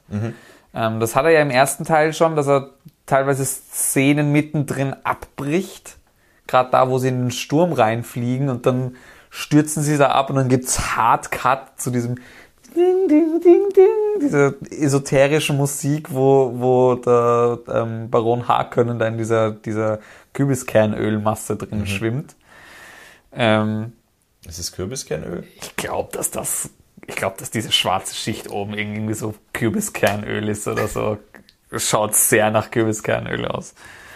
Nein, das ist eine mysterische Suppe, in, die ihn magically heilt. Ja, ja, ist, er überlebt das ja, ne? Er Der überlebt Anschlag das, ja. Von, von Leto. Leider. Tja. Aber dafür darf ihn im. Nee, Seit- fass mal noch nicht auf. Stichwort, äh, Stichwort Anya Taylor Joy. Kommen wir noch drauf. Ach so, ich dachte, du willst jetzt darauf hinaus, dass ihn sein Enkel tötet. Ähm, Seine Enkelin. sein Enkel tötet ihn. In dem Film jetzt. Ja. Aber im Buch ist es. Die Enkelin? Ja, oder? Echt? Weiß ich nicht. Also in, in Lynchs Film ist die auf jeden Fall ja schon auf der Welt im Finale. Ein Lynchs-Film ist scheiß auf Lynch. ja, aber sie lebt doch auch im ersten Buch schon, oder? Ja, eh. Eh. Ja, darauf wollte ich hinaus. Ja, aber ich glaube, sie sagt trotzdem Paul nur, dass er den killen soll oder so. Ich weiß es nicht mehr. Aber hat, ja, sie, sie redet irgendwie mit dem Imperator. Hat, hat dich das gestört, Was? dass sie noch nicht äh, als Kind irgendwie da in Erscheinung tritt im Finale vom zweiten? Ich war, ähm, ich war nach dem ersten Mal sehen ein bisschen enttäuscht davon, aber eigentlich stört es mich nicht. Es funktioniert gut im Film Ja. und sie wird ja noch kommen, sie fehlt nicht, sie ist ja irgendwie auch da. Es ist, es ist auch wieder so ein Ding, das nicht drin ist, aber nicht fehlt. Ja, So. absolut. Ähm, Übrigens, Hot Take, Herr der Ringe funktioniert auch ohne Extended Cut. weiß ich nicht, das kann ich nicht so gut vergleichen. Ich liebe Herr der Ringe, aber kann man auch mal machen. Naja, ich meine. Es kommt ja dieses Jahr kommt ja der Animationsfilm zu Herr der Ringe, dann machen wir ein Herr der Ringe Special. Okay, äh, keine Ankündigung. Oh, Naja, wir, können- wir es ja machen, aber bringen noch dazu. wir, wir haben es mal im Hinterkopf. Extended Cut und Kinoversion vergleichen oder so. Egal. Ähm, Flow. Ja. Wir haben ihn nicht, Dune hat ihn. Wir haben ihn schon, aber wir haben ähnlich Wir haben den sehr Spice. Wir haben den Spice und wir haben das sehr unkonventionelle ähm, äh, Tarantino-eske ähm, äh, Springen Ja. zwischen den verschiedenen Themen. Stimmt, aber springen, darauf wollte ich nämlich hinaus, tut er ja auch. Ähm, nämlich eben diese Beispielszene im ersten Teil. Und im zweiten Teil gibt es davon ganz viele Schnitte, wo ich einen fast gar nicht so gut finde, weil das so weirder Hardcut ist. Ähm, er hört ja ein Beispiel, die Szene, wo er den, den ähm, Sandwurm zum ersten Mal reitet, Paul hört damit auf, dass man ihn sieht, wie er diesen Hügel hochgeht, blendet zu einem Fresko, wo man, wo man einen Sandwurmreiter sieht und dann sind wir pl plötzlich bei Lady Jessica. Ähm, und solche, solche, solche abrupten oder so gefühlt abrupten Übergänge gibt's ganz viel in dem Film. So, die hören, die hören nie auf, die Szenen, die werden fast abgebrochen. So, das ist, ähm, kann man es vielleicht, ich vergleiche das jetzt mit Game of Thrones. Ich wollte darauf hinaus, ja. Du wolltest darauf hinaus. Naja, ich hätte hab da sofort so, dran gedacht. Ja, weil Game of Thrones ist ja komplett so durchinszeniert, dass jede Szene für sich eine geschlossene Dramaturgie hat. Und die Szenen in Dune jetzt sind fast so konzipiert, dass sie eigentlich immer bei der, beim Höhepunkt aufhören. Es ist, es ist, wenn du bei, wenn du, wenn du Game of Thrones schaust, hast du die ganze Zeit so eine Kurve, die nach unten, so, so Ja, Betrag einer Sinuskurve. Nee, ähm, ich würde, ich würde äh, anders sagen. Game of Thrones schneidet häufig dann weg, ähm, böse gesagt, wenn äh, die Antwort interessant wäre und Ja. schneidet positiv gesagt äh, immer dann weg. Wenn es So- zu kippen droht. Genau, also es gibt immer Ja. diesen Moment, es ist so ein Gespräch und alle reden mysteriös und dann stellt einer eine ganz wichtige Frage. Ja. Schnitt. Ja. Szene zu Ende. Ja. Also im Gegenteil, äh, Game of Thrones baut auf und hört dann auf. Also ich würde da Parallelen zu Dune sehen. Gar nicht so. Also ja, jein. Es flacht, es flacht aber noch mal mehr ab. dass im, im, okay, vielleicht nicht mehr in den späteren Staffeln, aber vor allem die Anfangsstaffeln haben sie das ziemlich gut durchgezogen.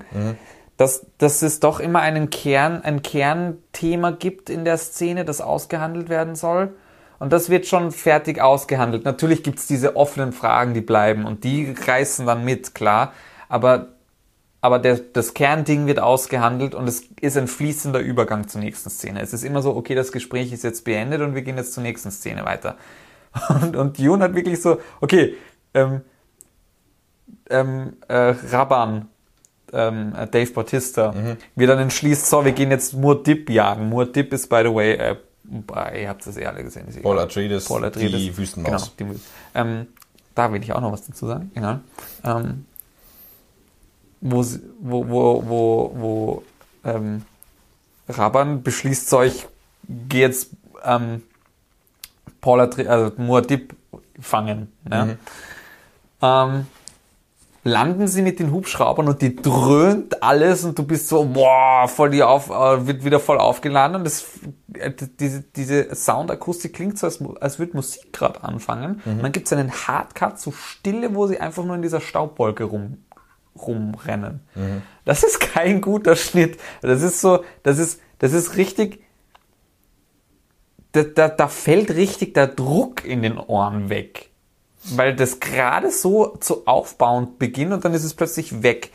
Und es soll, es ist auch wieder so ein, so ein Anti-Continuity-Cut, whatever.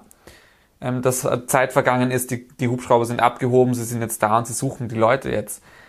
Aber das war mir zu abrupt. Echt? Das war zu mittendrin. Komisch, der ist mir positiv aufgefallen. Ich weiß Witzig. genau diese Stelle, wo dann aus, den, aus dem Nebel, aus dem, äh, aus dem Sandwind, äh, Sandsturm Wo sie dann das erste Mal daherkommen und die Leute rauskommen, wegschnipfeln. Ja, genau. Und dann kommt Paul daher und äh, ähm, Dave Bautista rennt. genau. Und dann gibt's ja äh, äh, diese wunderbare Szene auch, Hm. wenn er dann auf den, äh, auf das, auf den Orthokopter, Prontolokopter. Das ist nicht er. Das ist irgendein Freme.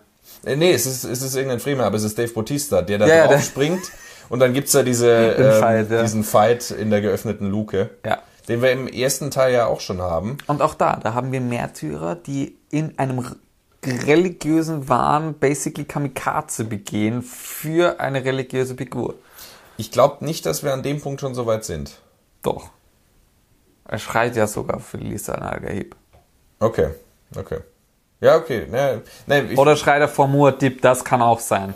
Nein, da bin ich mir gerade nicht sicher, aber aber worauf ich hinaus wollte, es gibt diesen, diesen Ja. harten Punkt, bei dem auch Paul Atreides als Identifikationsfigur, als Held und zum äh, zukünftigen äh, Herrscher wird. Äh, die, dieser Wechsel, dieses Streben, ich gehe jetzt doch in den Süden, das wird eigentlich ausgelöst durch das, äh, äh, durch die Wi- Wiederkunft von Josh Brolins Figur äh, Gurney Halleck. ja, bevor wir da weitergehen, Ja. ich wollte nämlich mit diesem, also diese Progression in diese Szenen, in diesen Szenen, wie der, wie, wie der Film von Szene zu Szene geht. Ähm, ich finde, das sind zwar Hardcuts und in diesen einen Hardcut finde ich nicht gut, aber ich finde das an sich sehr gut. Also das löst er wahnsinnig gut und ich glaube, wenn er es anders machen würde, dann fände ich ihn, glaube ich, auch langatmig.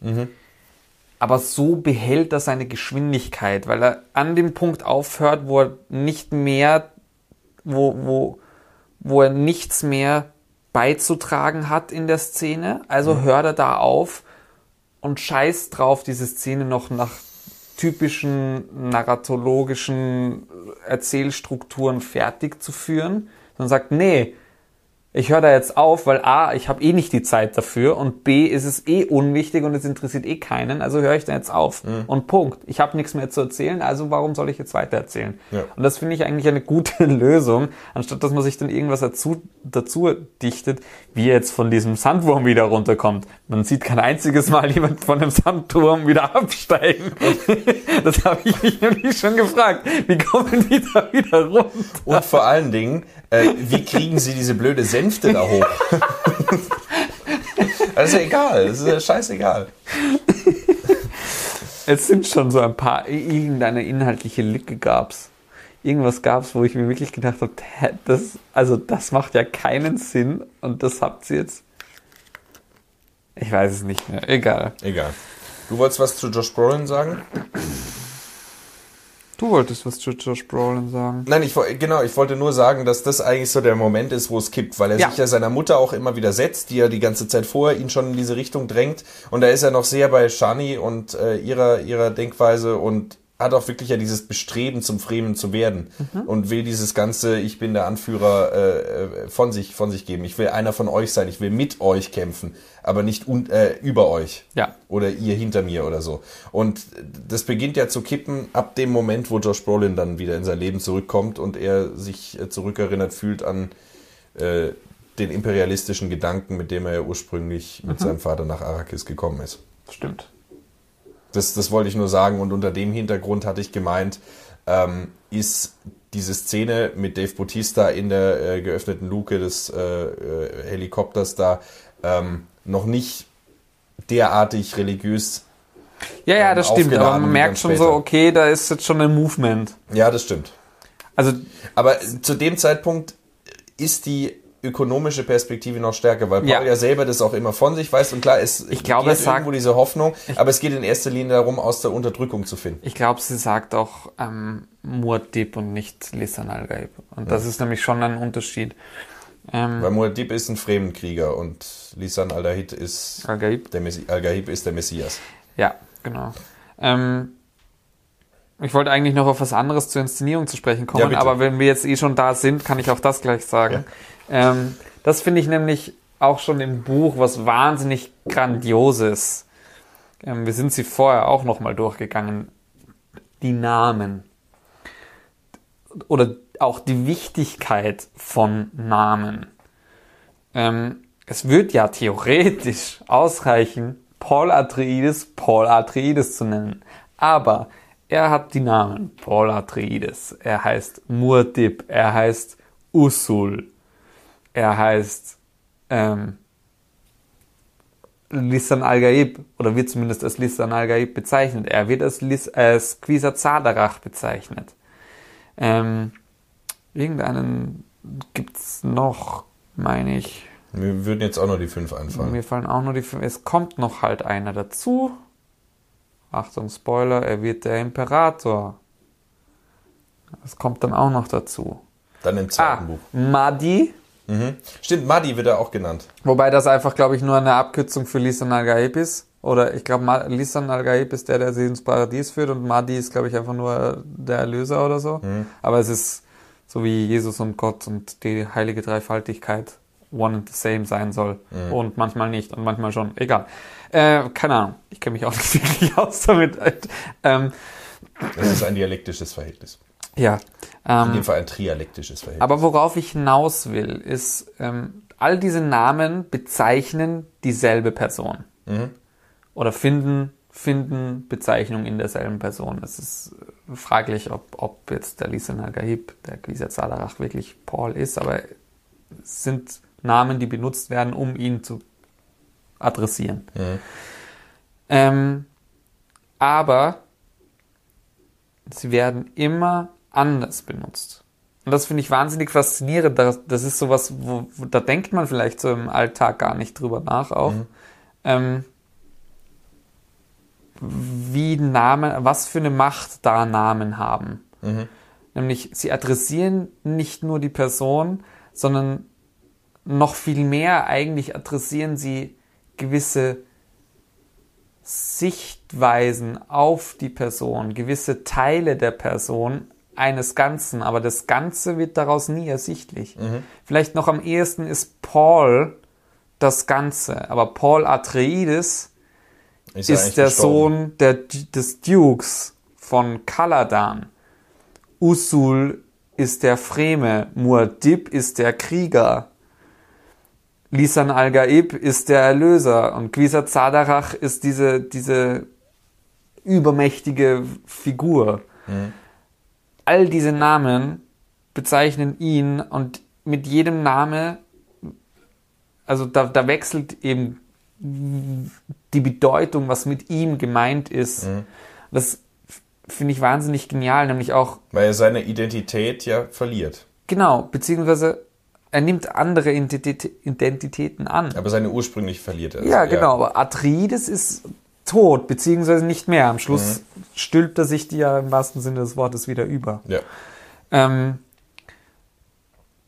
aber auch daraus entstehen so Konflikte wie, okay, ähm, Raban kann Muad'Dib suchen, aber weiß nicht, dass das Paul ist, aber es ist ganz konkret Paul. Mhm.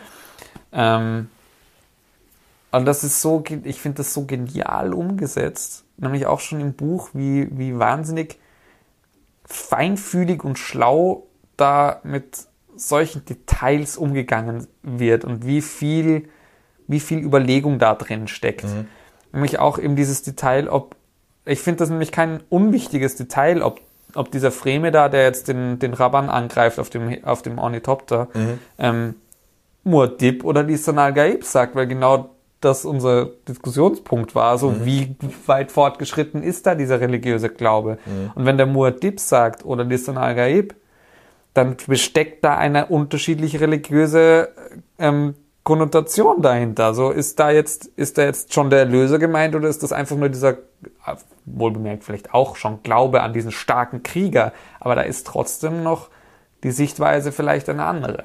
Mhm. Das ist schon echt, also Voll. Und es wird ja auch äh, auf der äh, dramaturgischen Ebene dann nochmal unterstrichen, dieses, also es ist jetzt ein scheinbar kleines Detail, aber es breitet sich ja aus oder ja. wird da drin einfach nochmal auf den Punkt gebracht, weil äh, ich hatte es ja schon gesagt, wir verlieren ihn ja immer. Er wird ja immer ungreifbarer. So am Anfang ist es der, der Sohn, der eigentlich diese Bürde überhaupt nicht haben will.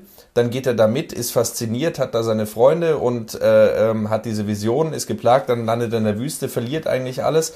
Ähm, findet seine neue Identität und aus heutiger Sicht auch äh, ist sein eigentlicher Ansatz bei den Fremen ja ein sehr löblicher, ein anti-imperialistischer, ein anti-kolonialistischer, mhm. ein anti- ähm, äh, hierarchischer Ansatz. Die Fremen werden ja auch an einer Stelle explizit als kommunistisch ähm, oder sozialistisch oder was auch immer, aber auf jeden Fall als äh, nicht kapitalistisch, als non-hierarchisch dargestellt. Inwieweit sich das dann in der Praxis zeigt, die haben ja dann auch ihre Kulte und ihre religiösen Rituale und ihre Anführer. Auch ihre, genau, auch ihre Hierarchie, aber halt. Aber es ist auf jeden Fall ein, äh, Öko, also ein, ein gesellschaftlicher Gegenentwurf zu den imperialistischen Mächten, die äh, Arrakis äh, kolonisieren. Mhm. Und ähm, da sind wir ganz bei ihm. Und damit ist Dune auch wirklich, ich meine, das Buch ist von 65, da ist das mit der Atomkriegsthematik nochmal äh, viel brisanter, mhm. wobei jetzt durch äh, aktuelle Konflikte das auch wieder im Raum steht. Also es ist, äh, es ist äh, ja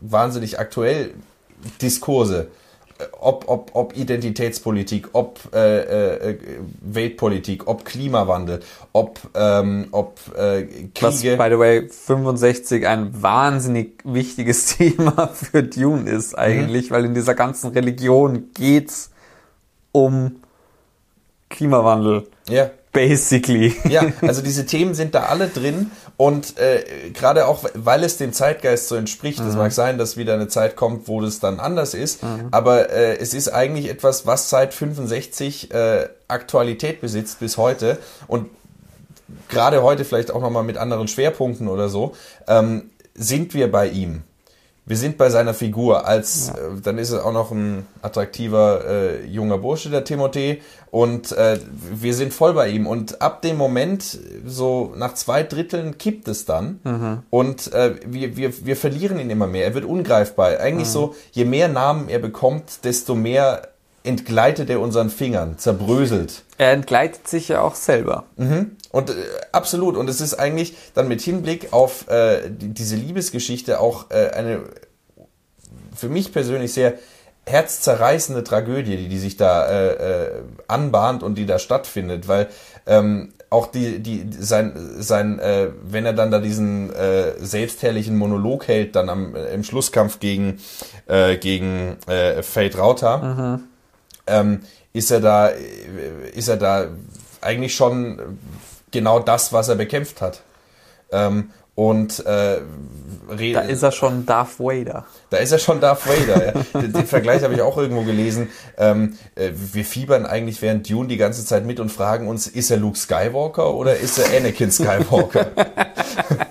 und äh, also wenn man. Na, aber der Vergleich macht schon Sinn. Ja, in dem Vergleich ist, äh, Aber wird ja. Mhm. es immer mehr zu Anakin oder wird Anakin Skywalker immer mehr zu Darth Vader. Ähm, und äh, auch, auch so dieses Detail dann, äh, wenn, äh, wenn er zu ihr dann sagt, ich werde dich lieben bis zu meinem letzten Atemzug und dann zwei Sekunden später Und er weiß dem schon- Imperator, ich heirate deine Tochter. Aber ja, weil er weiß schon, was er gleich tun wird. Sie weiß es noch nicht.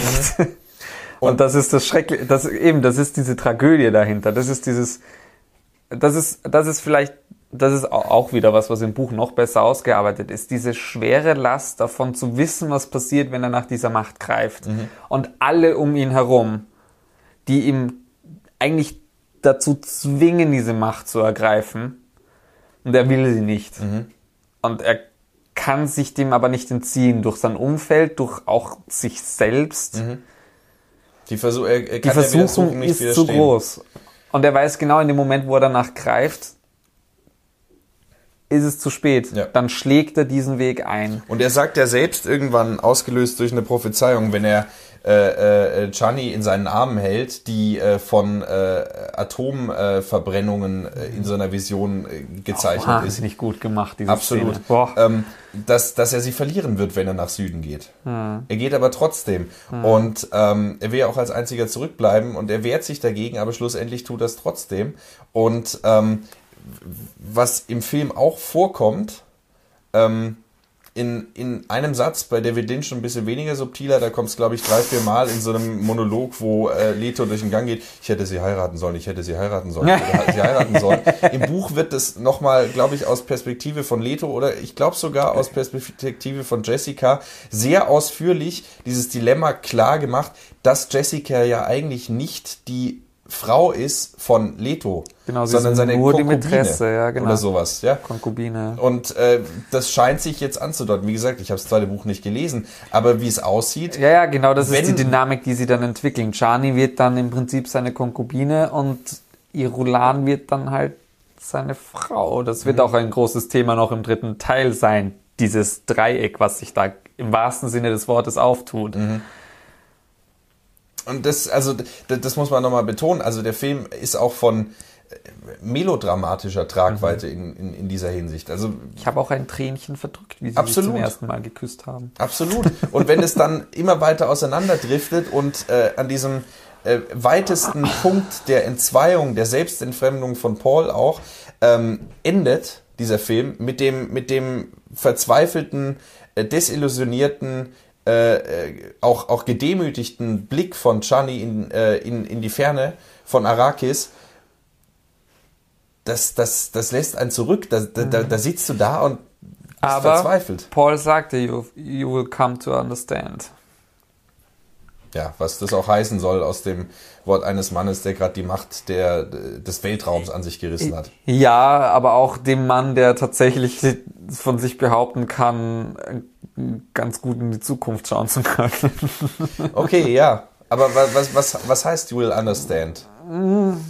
Was heißt das? Naja, sie wird auf jeden Fall Sie wird sich damit abfinden, so wie Jessica. Toll. Also, Äh, du ja. weißt, was ich meine. Eh, es, natürlich ist es, es ist zum Scheitern verurteilt. ähm, aber du hast jetzt gerade noch bei, bei, dann können wir vielleicht wirklich nochmal richtig in die Geschichte eintauchen, von der Inszenierung ein bisschen wieder weg. Ähm, neben diesem Comic Relief ähm, und diesen ganz wenigen Schnitten, die off sind, gibt es einen Punkt, der mich doch ein bisschen stört an dem zweiten Teil. Ähm, und das ist die Exposition slash Voice-Over, was du gerade bei Lynch angesprochen hast. Ähm, Wir haben gestern nachgeguckt, die Exposition bei Lynch äh, in ihrer ungalantesten Form dauert 10 Minuten. Und danach ist trotzdem die ganze Zeit noch Erklärung und so weiter. Es ist furchtbar. Ähm, aber, und der erste Teil schafft's, finde ich, so wunderschön. Er hat auch Exposition und so. Mit der Videoprojektion, wie Ja, aber das ist Arrakis? wahnsinnig gut eingefügt. Ähm, und er schafft es unglaublich gut, ganz viel von dem Worldbuilding durch, durch sensual Images zu beschreiben. So durch, durch, durch ganz eindrückliche Bilder und durchs Editing, durch Sounddesign und nicht durchs Erzählen. Und das geht im zweiten Teil, finde ich, ein bisschen verloren. Da sind so immer wieder so Voice-Overs dabei, wo ich mich Das ist vor allen Dingen Florence Pugh. Florence Pugh und Jessica. Die Voice-Overs bei Jessica. Das hätte er anders machen können. Diese, die, auch die Visionen von Paul, dass er das dann nochmal erklärt, was da passiert und dass er davon träumt. Das, er, er, Villeneuve hat ja schon bewiesen, dass er das kann. Dass er das uns mitteilen kann, ohne das nochmal, während er es zeigt, nochmal in Worten auszudrücken. Und im zweiten Teil hat er sich das irgendwie nicht mehr getraut und das finde ich ein bisschen schade. Es ist nicht super scheiße. Ich finde es ich, ich find's auch nicht schlecht, also es ist trotzdem nicht schlecht gemacht, aber es ist halt irgendwie, er hat doch schon gezeigt, dass es anders auch kann. Warum macht es sich jetzt dann wieder einfach? Das ist so vielleicht mein größter Kritikpunkt an diesem ganzen Film. Ja, ja, also ähm, wie gesagt, ich habe ihn jetzt erst einmal gesehen und mir ist es nicht negativ aufgefallen. Ich meine, wir hatten ja auch im ersten schon das Voice-Over von äh, Chani Zend- Zendaya ähm, Ja, ja, nein, das ist ja auch. und wir hatten diese Videoprojektion, Ich weiß, wo wir haben, erklärt wird. wir haben das alles im ersten Teil auch. Ähm, aber wir haben es erstens nicht so bland, so klar, dieser Anfang, diese, ich finde auch nicht die Einführung, also die Irulan Voice-Overs finde ich nicht schlecht. Das ist ja auch narrativ irgendwie eingeführt. Im ersten Teil ist es halt vor allem einfach wirklich dazu da, um die Welt einzuführen. Wie willst du sonst irgendwie das anfangen? Ähm, aber beim da jetzt eben dieses, da gibt es diese eine Szene, wo Jessica einfach nur rumwandert. Das ist nicht mal eine Szene, das sind vier Einstellungen oder sowas, wo sie dann sagt, ja, und ich muss, ich muss sie dazu bringen, ich muss bei denen Ungläubigen anfangen, die sich Ah ja. vor mir fürchten.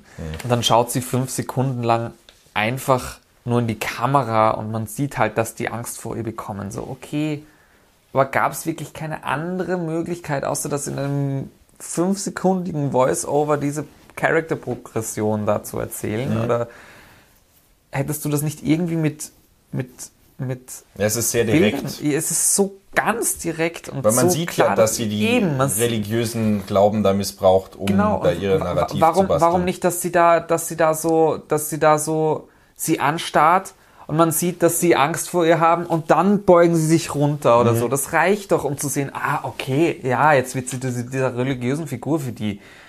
Oder auch, auch die Träume von Paul. Ich meine, dass sie, dass die jetzt smoother, langsamer sind als im ersten Teil, das macht, finde ich, Sinn. Mhm. Ähm, Im ersten Teil war sie ja sehr rabi rabiat mit bam, bam, bam, bam und Schnitt, Schnitt, Schnitt. Da waren die jetzt slower, das finde ich nicht schlecht. Aber auch, auch da, da sagt er dann und er träumt von diesem großen Krieg und so viele werden sterben und du siehst ein Gesicht, das so und im Hintergrund noch so zwei, drei Figuren. Die verhungernden. Ja, warum, warum da nicht noch so zwei, drei Einstellungen? Warum, warum siehst du nicht das, wovor er so Angst hat, diesen großen Krieg, den du schon im ersten Teil gezeigt hast? Warum gibt's davon keine Visionen mehr? Das, vers- das sind so diese, das ist nämlich das, was er dann mit Worten nochmal sagt. Und das ist das, wo ich mir denke, hey, das kannst du doch. Also das ist nicht so, ja, das kann man machen, sondern das kann er ja. Er hat schon bewiesen, dass er es kann. Das hat er irgendwie, und das ist vielleicht das, was ich am Anfang gemeint habe, mit, dass der Film ein bisschen mehr versucht, kommerziell zu sein als der erste Teil. Weil das sind schon die Dinge im ersten Teil, die vielleicht äh, eher anspruchsvoll sind, untypisch sind, man sich denkt, da fuck ist jetzt los. Ähm, wo dann mehr erklärt, als vielleicht notwendig wäre. Ähm, und da eben ein bisschen dem Zuschauer das Vertrauen wegnimmt, dass man das dann, dass man dem dann doch noch folgen kann. Und das halt dass dadurch ein bisschen eben kommerziell zugänglicher gemacht wird. Das Ja. glaube ich nämlich schon, dass das ein Ding bei dem Film ist. Das, das kann gut sein. Das ja. kann auch production-wise passiert sein, dass das irgendein Executive Dude gesagt wollte und, Mhm. und darauf bestanden hat. I don't know. Aber das habe ich ein bisschen vermisst. Ja, kann ich, kann ich nur zustimmen. Das ist. Aber das ist auch was sehr Persönliches. Also das ist, ist ich, also, und es tut dem Film keinen Abbruch. nee, es ist äh, ein kleines Detail, aber Ja. ja, voll. Aber das ist so vielleicht mein größter. Ja, ich wüsste jetzt Schwachpunkt bei auch dem nicht, Film. nicht groß was anderes. also, wir haben eh so ein paar Punkte angesprochen, aber es ist ja wirklich, äh, ich meine, ich denke, es ist eh klar Das ist schon geworden, sehr nitpicky. ja, es ist eh klar geworden, dass wir hier auf ganz hohem Niveau diskutieren. Also, sowieso. Erstmal ein bisschen Selbstloben. Äh, Nein, äh, wie sagt man das denn? Äh, Das ist Meckern auf ganz hohem Niveau. Ja. So, ja, Ja. Das, das war gemeint, ja. Äh, Was hast du noch auf deiner Liste stehen? Ja, ich, ich streich gerade so ein bisschen weg, was wir schon über die Love Story haben, jetzt schon einiges geredet. Das Editing auch. Das mit dem, das haben wir auch. Ähm, ich habe jetzt noch so ein bisschen die, die ganzen Nebensachen, so über Paul und Gianni und das ganze Ding und, und, und die Fremen haben wir jetzt relativ viel geredet. Ähm, eine Sache gibt's, ähm, was man noch vielleicht so nebenbei kurz mal sagen muss, die Schauspiel, also wir haben aufgezählt, wer da alles mitgespielt hat, aber es ist ja auch ein geniales Schauspiel. Also die spielen sich ja alle gegenseitig an die Wand. Das ist ja Absolut, ja. der Hammer. Und ich finde gerade, also ähm, Timothy Chalamet geht, finde ich, gerade am Schluss richtig auf in der Rolle. In dem Moment, wo er, wo er zum Quisazarach wird, zu dieser Figur sozusagen ein bisschen. Oder er ist es ja nicht. er ist er ist nicht der Quisazarach, den sich die Bene Gesserit erhoffen, aber er nimmt diese Abomination-Position ein. er beansprucht sie für sich. Genau. Ähm, ähm, da geht er so richtig auf. Also das ist Wahnsinn, wirklich. Er hat so oft Gänsehaut gekriegt und das nicht nur wegen der Musik. Ja.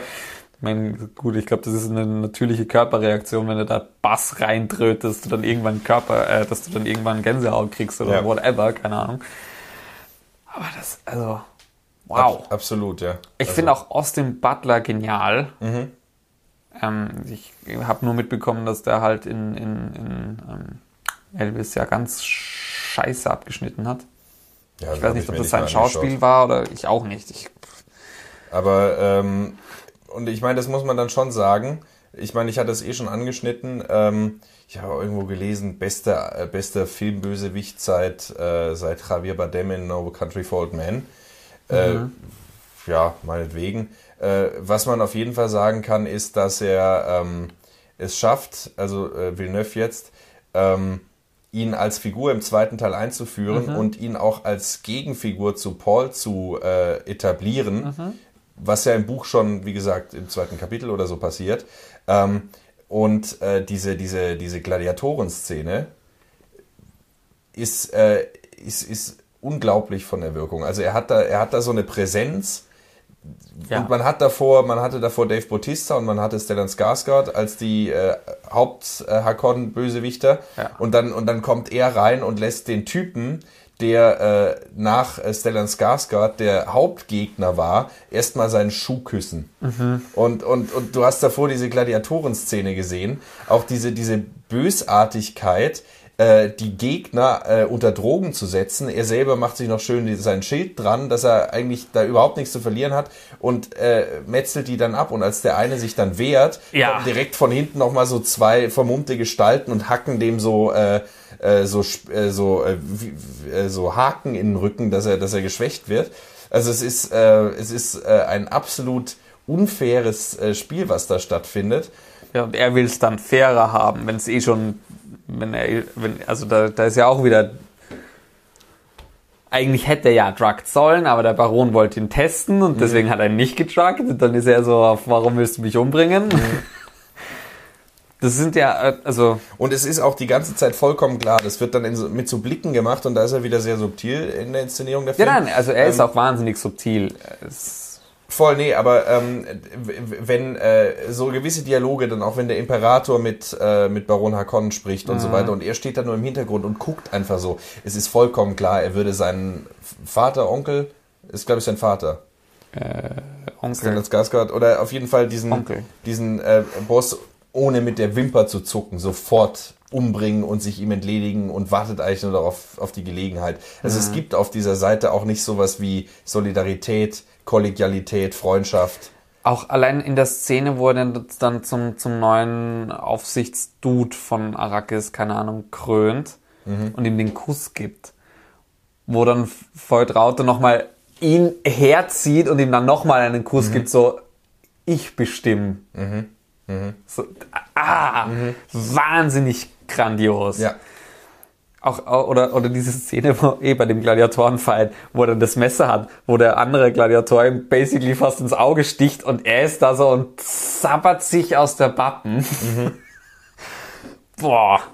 Ich meine, die Wirkung ist auch nochmal richtig geil, weil da halt so dieses Schwarz-Weiß und er ist ganz in Weiß mit den schwarz angemalten Szenen. Wenn der grinst und er grinst wie Sau, Ja. dann schaut das aus, als wäre sein Mund ein Loch, das alles aufsaugt. Es, ist, es ist einfach genial inszeniert auch. Das ist Aber er geht auch sehr gut auf in der Rolle. absolut. Also das, das kann man sagen. Wie gesagt, diese diese ähm, diese äh, äh, Comic Relief Momente, das kann man Javier Bardem jetzt glaube ich nicht vorwerfen. Nee, ähm, überhaupt nicht. Das ist halt im Skript drin. voll und, Und er spielt sie tatsächlich authentisch. Also ich habe ja wirklich das Gefühl, so ihm, ihm kauft man diesen Fanatiker tatsächlich ab. Er kriegt das ja hin, dass es nicht so hardcore ist. Ja.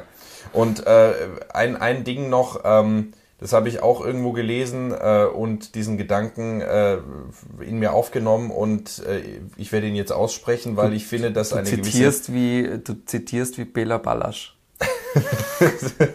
Entschuldigung. Ja, ich meine, wir, wir sind hier ja im, im Dialog, also das ist... Das ist Ja, ja, ne? Also, Sagrid, weil ja, das- was ich sagen wollte war, Christopher Walken als der Imperator, als der Emperor, ähm, ist natürlich so als Kontrast dargestellt. Der hockt dann da auch immer in seinem Pavillon da irgendwie, könnte auch so ein Kurosawa-Film sein, wo die da immer hocken. Ähm, und ist da dieser alte Mann mit dem weißen Mantel und, und, und, und, und guckt da so äh, und, und ist, ist eigentlich so, äh, so der unscheinbare Onkel. Und es gibt diese Momente, wo er dann irgendwem äh, was androht und so weiter und seine Wachen beschützen ihn ja. Deswegen muss er nicht äh, wie die Harkonnens da auf den Badass Motherfucker machen, weil er einfach die Dinge Ja. in der Hand hat. Er ist sozusagen, ja, völlig gelassen. er ist sozusagen scheinbar vollkommen unnahbar Mhm. und diese Gelassenheit ergibt von der Idee her schon Sinn, Mhm. aber ähm, ist es die Inszenierung, ist es das Schauspiel, ich weiß nicht. Ich habe den Eindruck, bei ihm bleibt, Bleibt ein bisschen schal. es schal und, und blass irgendwie. Ja. so.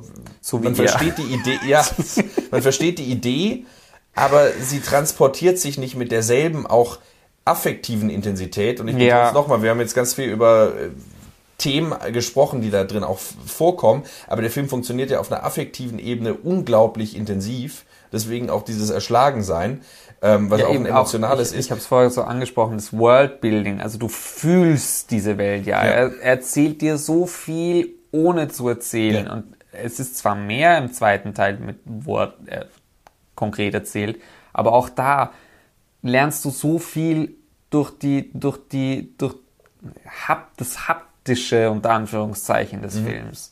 Du merkst, dass die Sets wirklich gebaut sind auch einfach. Ja.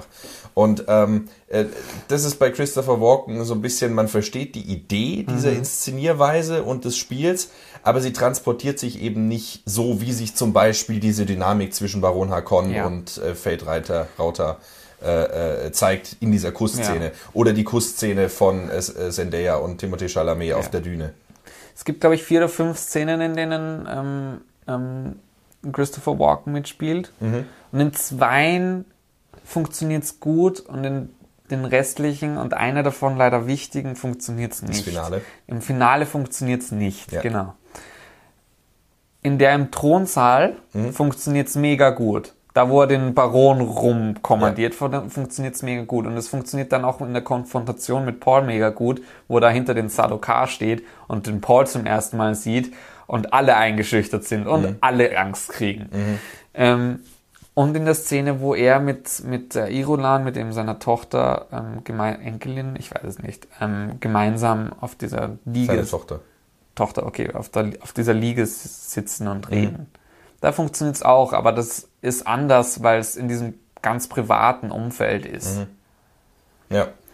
Ähm, aber du hast mich jetzt ich hatte nämlich einen, ich habe vorher in der Vorstellung auf meine Kinokarte geschrieben, weil ich keinen Zettel mit hatte und ich hab, wollte meine Gedanken festhalten und ein Ding konnte ich nicht mehr lesen. Mhm. Und du hast mich jetzt wieder draufgebracht, was das, was das war. Ich finde es nämlich wahnsinnig genial, auch wie er, ich meine, Frank Herbert spielt sich da ja auch ein bisschen mit den, mit den, mit den Kulturen, mhm. mit den irdischen Kulturen, die da drin verarbeitet sind.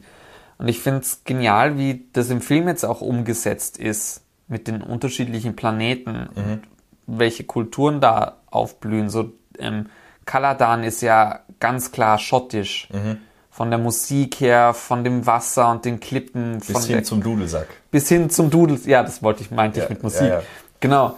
Ähm, ähm, dann hast du Arrakis, das ganz offensichtlich gerade die Fremen halt orientalisch orientiert ist. Mhm. Ähm, und das, das, was ich finde, also das ist das, was ich. Und die, so und die äh, Harkonnen sind die Piefke. okay, ja, gut. Dass das so ist. Das wären tatsächlich die gewesen, die ich am ehesten, am schwierigsten einordnen hätte können. Ja, die sind halt stilisiert. So, äh, genau, aber sie haben halt ihren eigenen. Ja, die sind halt irgendwie so ganz äh, industrialisiert, weg, weltenfremd fast schon. Und da ist äh, ein Punkt, ähm, den ich gleich wieder relativieren möchte, aber ich möchte dich erstmal damit konfrontieren. Ähm, diese gut-böse Dichotomie. Mhm. Die Spar dir das noch kurz auf, ich bin gleich fertig mit meinem. Ja. Ähm, das fand ich so genial, ähm, wie sich in, in dieses Konzept nämlich dann jetzt der Imperator mit eingefügt hat. Mhm. Dass dass dieses Setbuilding dort und diese ganze Welt dort so ganz klar römisch-griechisch angeraucht ist. Mhm. Dieser Imperator von früher, dieser Cäsar, mhm.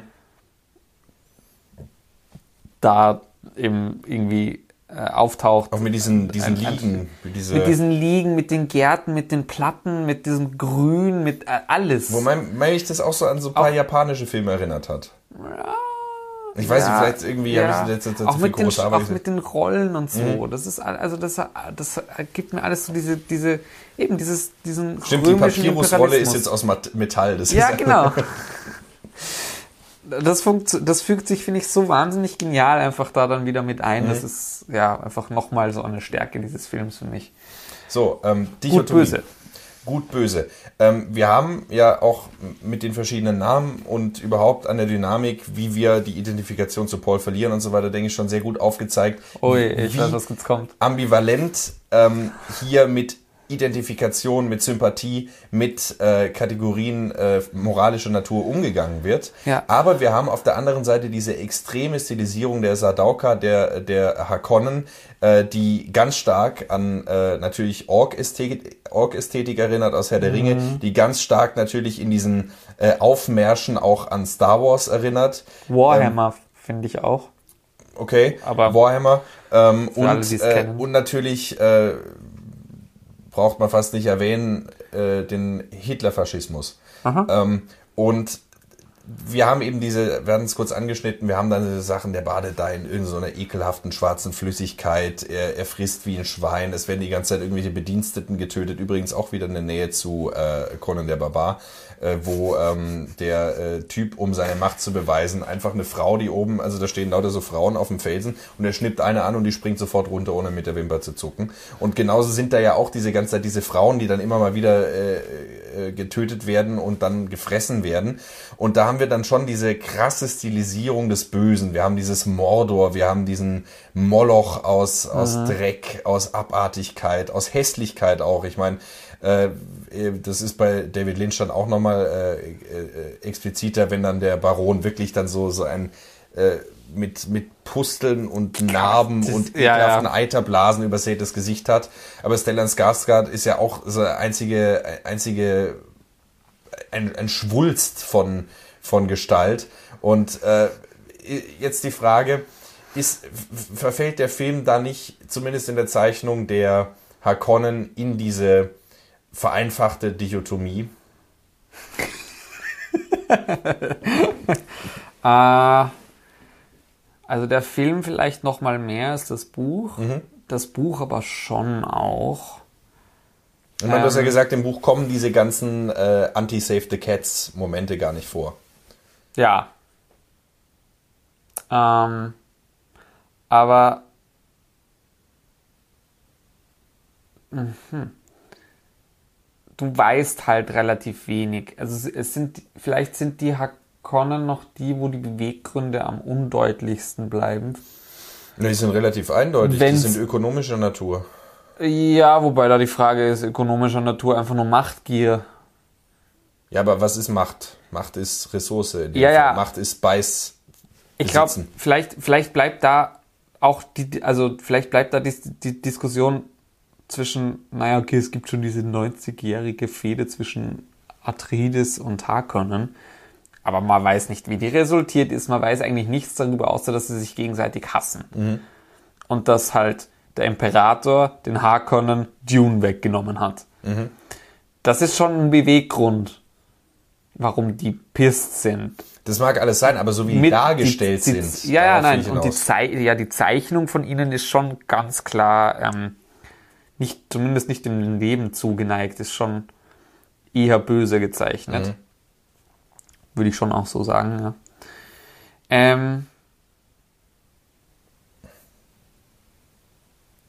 ich finde es aber jetzt nicht, nicht so. Also ich finde es schon auch subtiler nochmal, weil da eben schon irgendwie ein bisschen auch Beweggründe dahinter sind. Aber äh, ich, ich würde ein anderes Argument ins Feld führen und damit gleichzeitig auf einen Aspekt zu sprechen kommen, äh, ähm, der vielleicht im dritten Teil auch nochmal wichtiger wird, der hier im zweiten so en passant fallen gelassen wird. Es gibt nämlich, äh, diese Dichotomie wird gebrochen, dadurch, dass in einer Vision äh, nach dem äh, Wurmgiftfressen von Paul äh, irgendwie klar wird, dass er äh, äh, har- harkonischer Abstammung ist. Ja, genau. Und dass eigentlich äh, sein, Das wollte ich dass jetzt- der Veit Reiter, äh, Reit das wollte ich jetzt noch oft. Veit Rauter, Veit Rauter. Äh, dass der, ähm, das sagen sie auch beim Kampf, ne, dass sie, dass sie, äh, hallo äh, Cousin oder hallo Ja. Nephew oder was auch Ja. immer. Und er ist so, Cousin? Aha. Du bist das erste Familienmitglied, was ich töte. Nein, du bist nicht das erste Familienmitglied, das ich töte. Nicht? Nicht? Nicht. Er hat nämlich seine Mutter umgebracht. Ah ja, ah ja. Aber ich glaube, er sagt, du bist es. Nein, er sagt auch, er, ah cool, du bist nicht das Erste. Ah, okay. Hm, Okay. Nein, aber da wird das Ja, mal klar. Und vielleicht ka- kannst du dann mit deinem Hintergrund da noch ein bisschen drauf. Ja, ich wollte das jetzt mal so, Hm? ich, also ich, mhm. ich habe es jetzt ni- nicht gesagt, weil es halt eben, also diese, diese gut-böse Dichotomie ist schon da durch die Harkonnen, aber eben genau das ist dann der Punkt, wo das so ein Zwiespalt reinkommt. Die Zeichnung von, von den restlichen Harkonnen bleibt halt trotzdem dieselbe. Hm. Also das wirft jetzt auf die kein anderes Licht mehr. Das stimmt. Eher rückt's Paul in ein schlechteres Licht. Mhm. Ähm, Aber es, es äh, nimmt eben diesen Gedanken, dem, dem man ja auch Herr der Ringe vorwerfen kann, zwischen äh, gute Lebewesen und schlechte Lebewesen, lebenswertes Leben und lebensunwertes Leben. Nimmt er raus, ja, das stimmt. Das ist auch ein bisschen eine Philosophie von Frank Herbert gewesen, meine ich. Ähm, aber ja, das ist natürlich, also das ist, ich, äh, das spielt, glaube ich, im zweiten, im nächsten Teil dann gar keine so große Rolle mehr, tatsächlich. Vielleicht ist es dann wirklich nur ein Unterstreichen der Tatsache, dass Paul immer weiter auf die dunkle Seite der Macht abdriftet. Das und es ist auch eine Unterstreichung davon, was für eine krasse Macht eigentlich die Bene Gesserit haben. Dass eigentlich nie kein Schwein davon weiß, wie die da was kreuzen.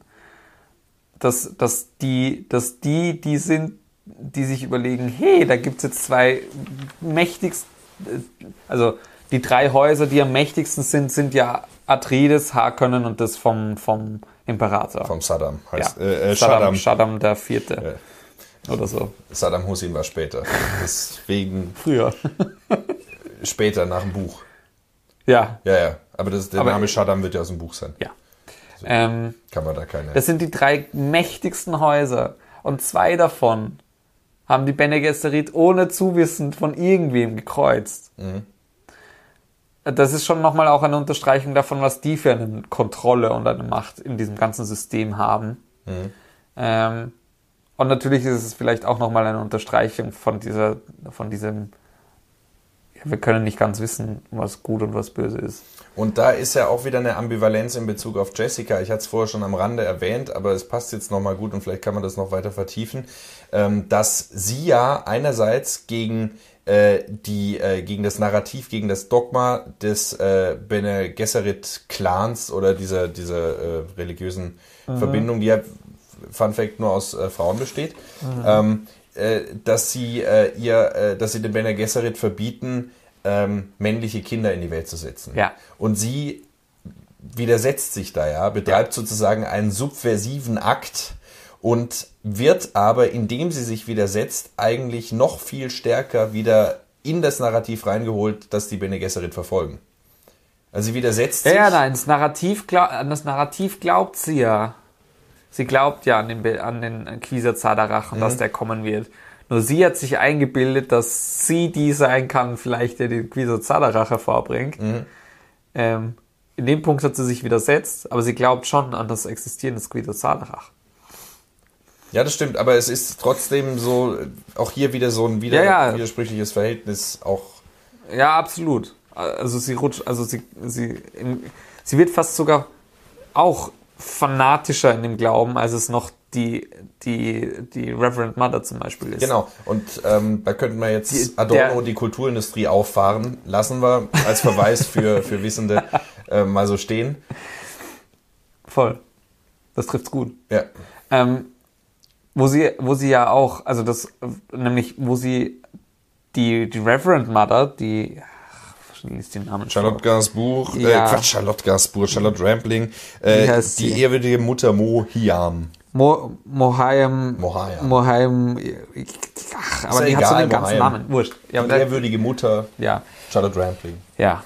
Ähm, die Reverend Mother, ähm, der ja ganz klar ist, was die Ziele von den Bene Gesserit sind und dass die jetzt ganz, also in ihr ist ja der Kern so ein bisschen narrativ versammelt, wo, wo ähm, ähm, Ziele und, und, und Wünsche umgewandelt werden zu Mythen und religiösem Glauben.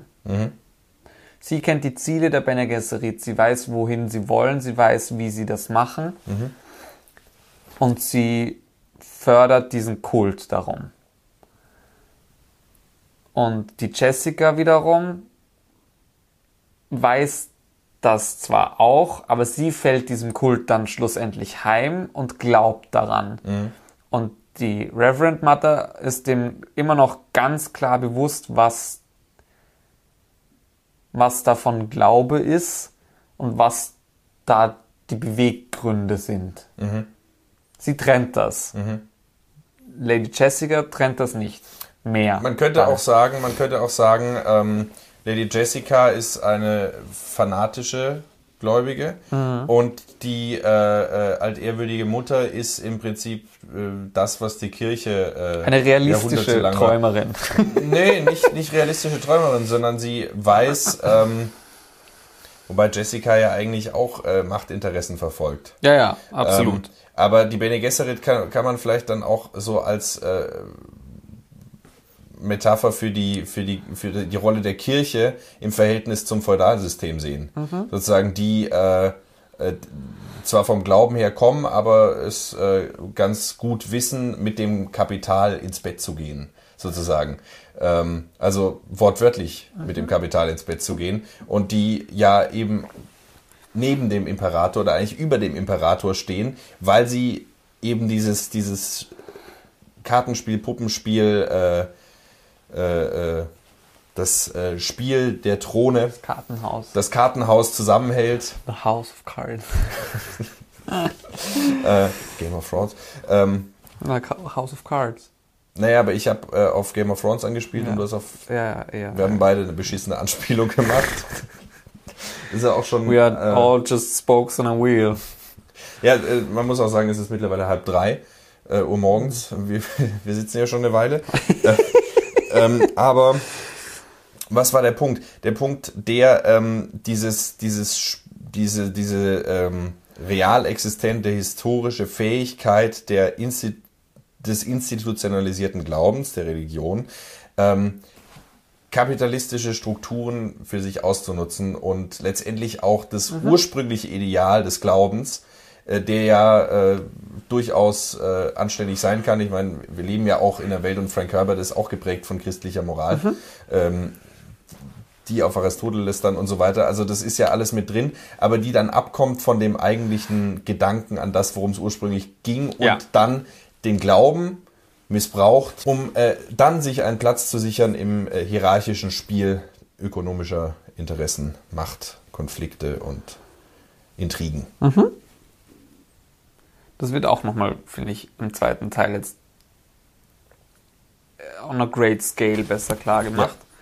Ähm, und überhaupt diese Rolle von den Bene Gesserit des Ganzen, nicht nur eben jetzt von Lady Jessica oder ähm, der Reverend Mother halt. Mojam. Ja, Mojam, Mojam.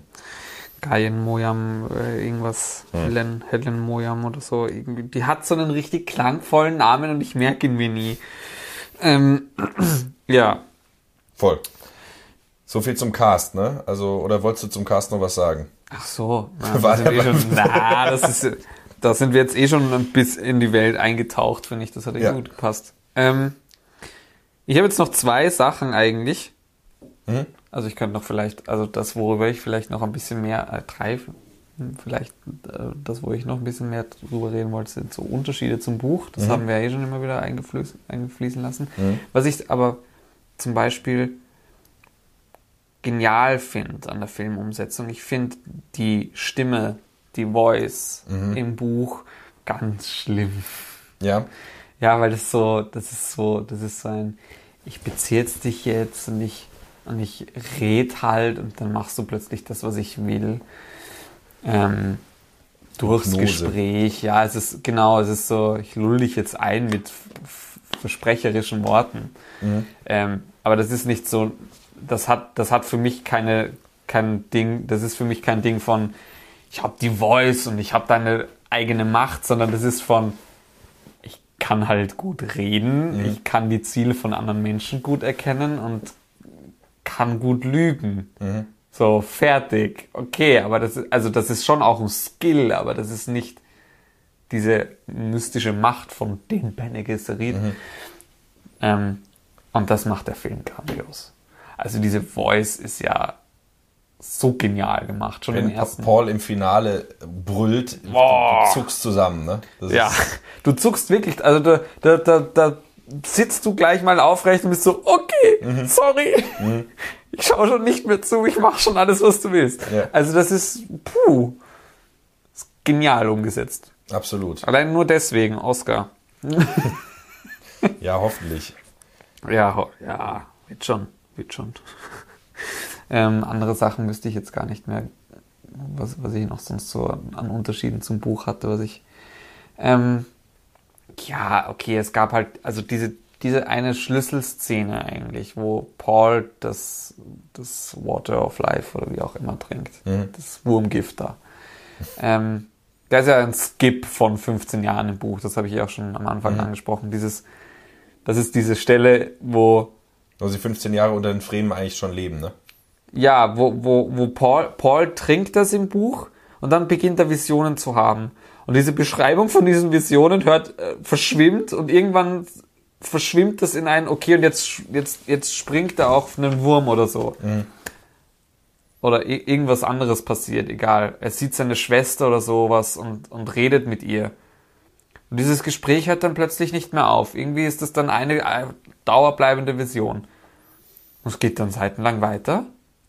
Es geht ein Kapitel lang weiter, bis du dann endlich checkst, okay, Moment mal, diese Vision hat aufgehört und wir sind jetzt einfach in der Zukunft. Mhm. Mhm. Es ist so crazy. Ähm, und das habe ich mir halt irgendwie anders erwünscht. Mhm. Ähm, da ist halt der Timeskip nicht und dieses voll flashige, das verschwimmt irgendwie. Ähm, ist aber geil gelöst, finde ich, im Film. Weil eben die Zeit ja trotzdem verschwimmt. So, man, wenn man ja. drüber nachdenkt, muss einem klar sein, da sind Zeitsprünge. Aber das ist so ein Punkt, wo ich mir denke, dass eben das hättest du noch besser illustrieren können und weniger erzählen. Das Bisschen ist halt dann genau diese Szene. Ja, das, ja. Das ist diese Szene, wo dann Anja Taylor Joy ankommt und sagt, ja, ich liebe dich, Bruder. Mhm. Bro. Ja. Wobei das ja wirklich eine interessante Liebe ist. Also sie liebt ihn ja wirklich so auf Nicht-Schwester-Ebene. Oh, Inzest. Das, der findet, glaube ich, nicht statt, aber sie ist ihm zugetan auf jeden Fall. Hm. Bei Timothy Chalamet verständlich. Ja, das ist jetzt der zweite Punkt, auf den ich zu sprechen kommen wollte. Die Schwester. Mhm. Die fehlt ja ein bisschen. Ja. Also sie ist ja da im Film, aber es, im Buch wird sie ja geboren und hat dann tatsächlich über die letzten 200 Seiten noch eine Rolle. Die ist ja, also obviously komplett mental. naja. Die ist ja, im Prinzip ist die ja noch ärger als Paul in eine gewisse Richtung. In eine mhm. andere Richtung auch wieder nicht. Ähm, aber verständlich, wenn deine Mutter ein Gift trinkt, wo du ein Embryo bist mhm. und dann du wirst einfach du, du erlangst Consciousness im Bauch deiner Mutter. Stell dir vor, du kommst zu Bewusstsein im Bauch deiner Mutter und kriegst von Sekunde Null an das Wissen und die, die Erfahrungen von Generationen an mhm. Bene Gesserit gleich mit. Mhm. Weil das ist das, was der Schwester passiert. Das ist das, was Jessica passiert, was gesagt wird. Mhm. Dass sie da den Geist von den ganzen anderen Reverend Mothers kriegt. Ähm, aber der Schwester im Bauch passiert das auch. Mhm. Und das ist so abgefuckt. das ist so abgefuckt einfach. Also, ich, ich stelle mir das so crazy vor. Also das ist ja, das ist, finde ich, das, das hätte noch vielleicht stärker pontieren können im Film. Mhm. Ähm, es wirkt ja fast so, als würde die Jessica einfach nur einen Hagel kriegen und sich vorstellen, dass, er mit der, dass sie mit der Schwester redet im Bauch. Mhm aber sie redet, sie kommuniziert ja wirklich mit ihr, weil sie ist erwacht. Mhm. Das wird schon rübergebracht durch das Augenaufgehen. Mhm. Aber, diese Embryoaufnahmen, die immer aber wieder kommen. Aber da mhm. erklärt er uns das Aufwachen ohne die Worte. Mhm. Warum macht er das dann sonst nicht? Warum hat er das dann sonst nicht mehr hingekriegt? Egal, wurscht. Ja. Ähm, ja, das war eigentlich auch schon alles. Das finde ich einfach so, um, um so crazy. Das wird ja dann im nächsten Teil kommen und ich meine. Äh, ja, genau, da wird sie dann da sein, da werden wir sie dann kennenlernen. Vielleicht wird der dritte Film eine komplette Psychose werden, mal gucken. Also, ich glaube, das ist, also das zweite Buch ist das letzte, was verfilmbar ist. Mhm. Also das wird, das, diese Bücher werden von Buch zu Buch psychotischer. Das wird, das verstehe, wenn man das unter LSD oder whatever liest, so wie es Jodorowsky wahrscheinlich gemacht hat, mhm. einfach komplett dann irgendwas Wahn kriegt und mhm. irgendwas daraus macht und weiß ich nicht. Ähm, es ist ja wirklich abgefuckt, was da dann passiert. So das, also Spoiler für die Bücher. Ähm, Gianni und Paul kriegen einen Sohn. Das ist dann der Quieser Zadarach. Mhm. Ähm, und dieser Sohn. Die, die Schwester ist der Quieser Zadarach. Nein, nein. Quieser Zadarach muss ein Mann sein. Achso. Ich dachte, die Schwester wäre das. Nein. Ach so. Ähm, aber äh, das, der Sohn geht dann eine Symbiose mit einem Sandwurm ein. Schau dir Bilder davon an. Mhm. Das ist ganz, ganz weird. Das ist richtig weird. Ähm, ja, mach mal danach so, die Leute können ja googeln. Ja. Ähm, das ist eigentlich auch schon alles.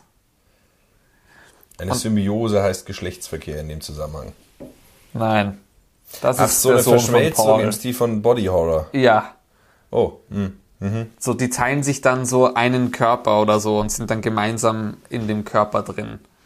Als, als zwei Teile oder so. Es ist ganz weird. Und das ist im zweiten Buch? Das ist Ende des zweiten Buches kommt das Kind. Das passiert dann im dritten. Ja. Aber, also, und das wird abgefuckter noch. Also, das, das wird ja immer ärger. Der muss schon auch ziemlich unter Drugs gewesen sein, der Frank Herbert. Ähm, genau.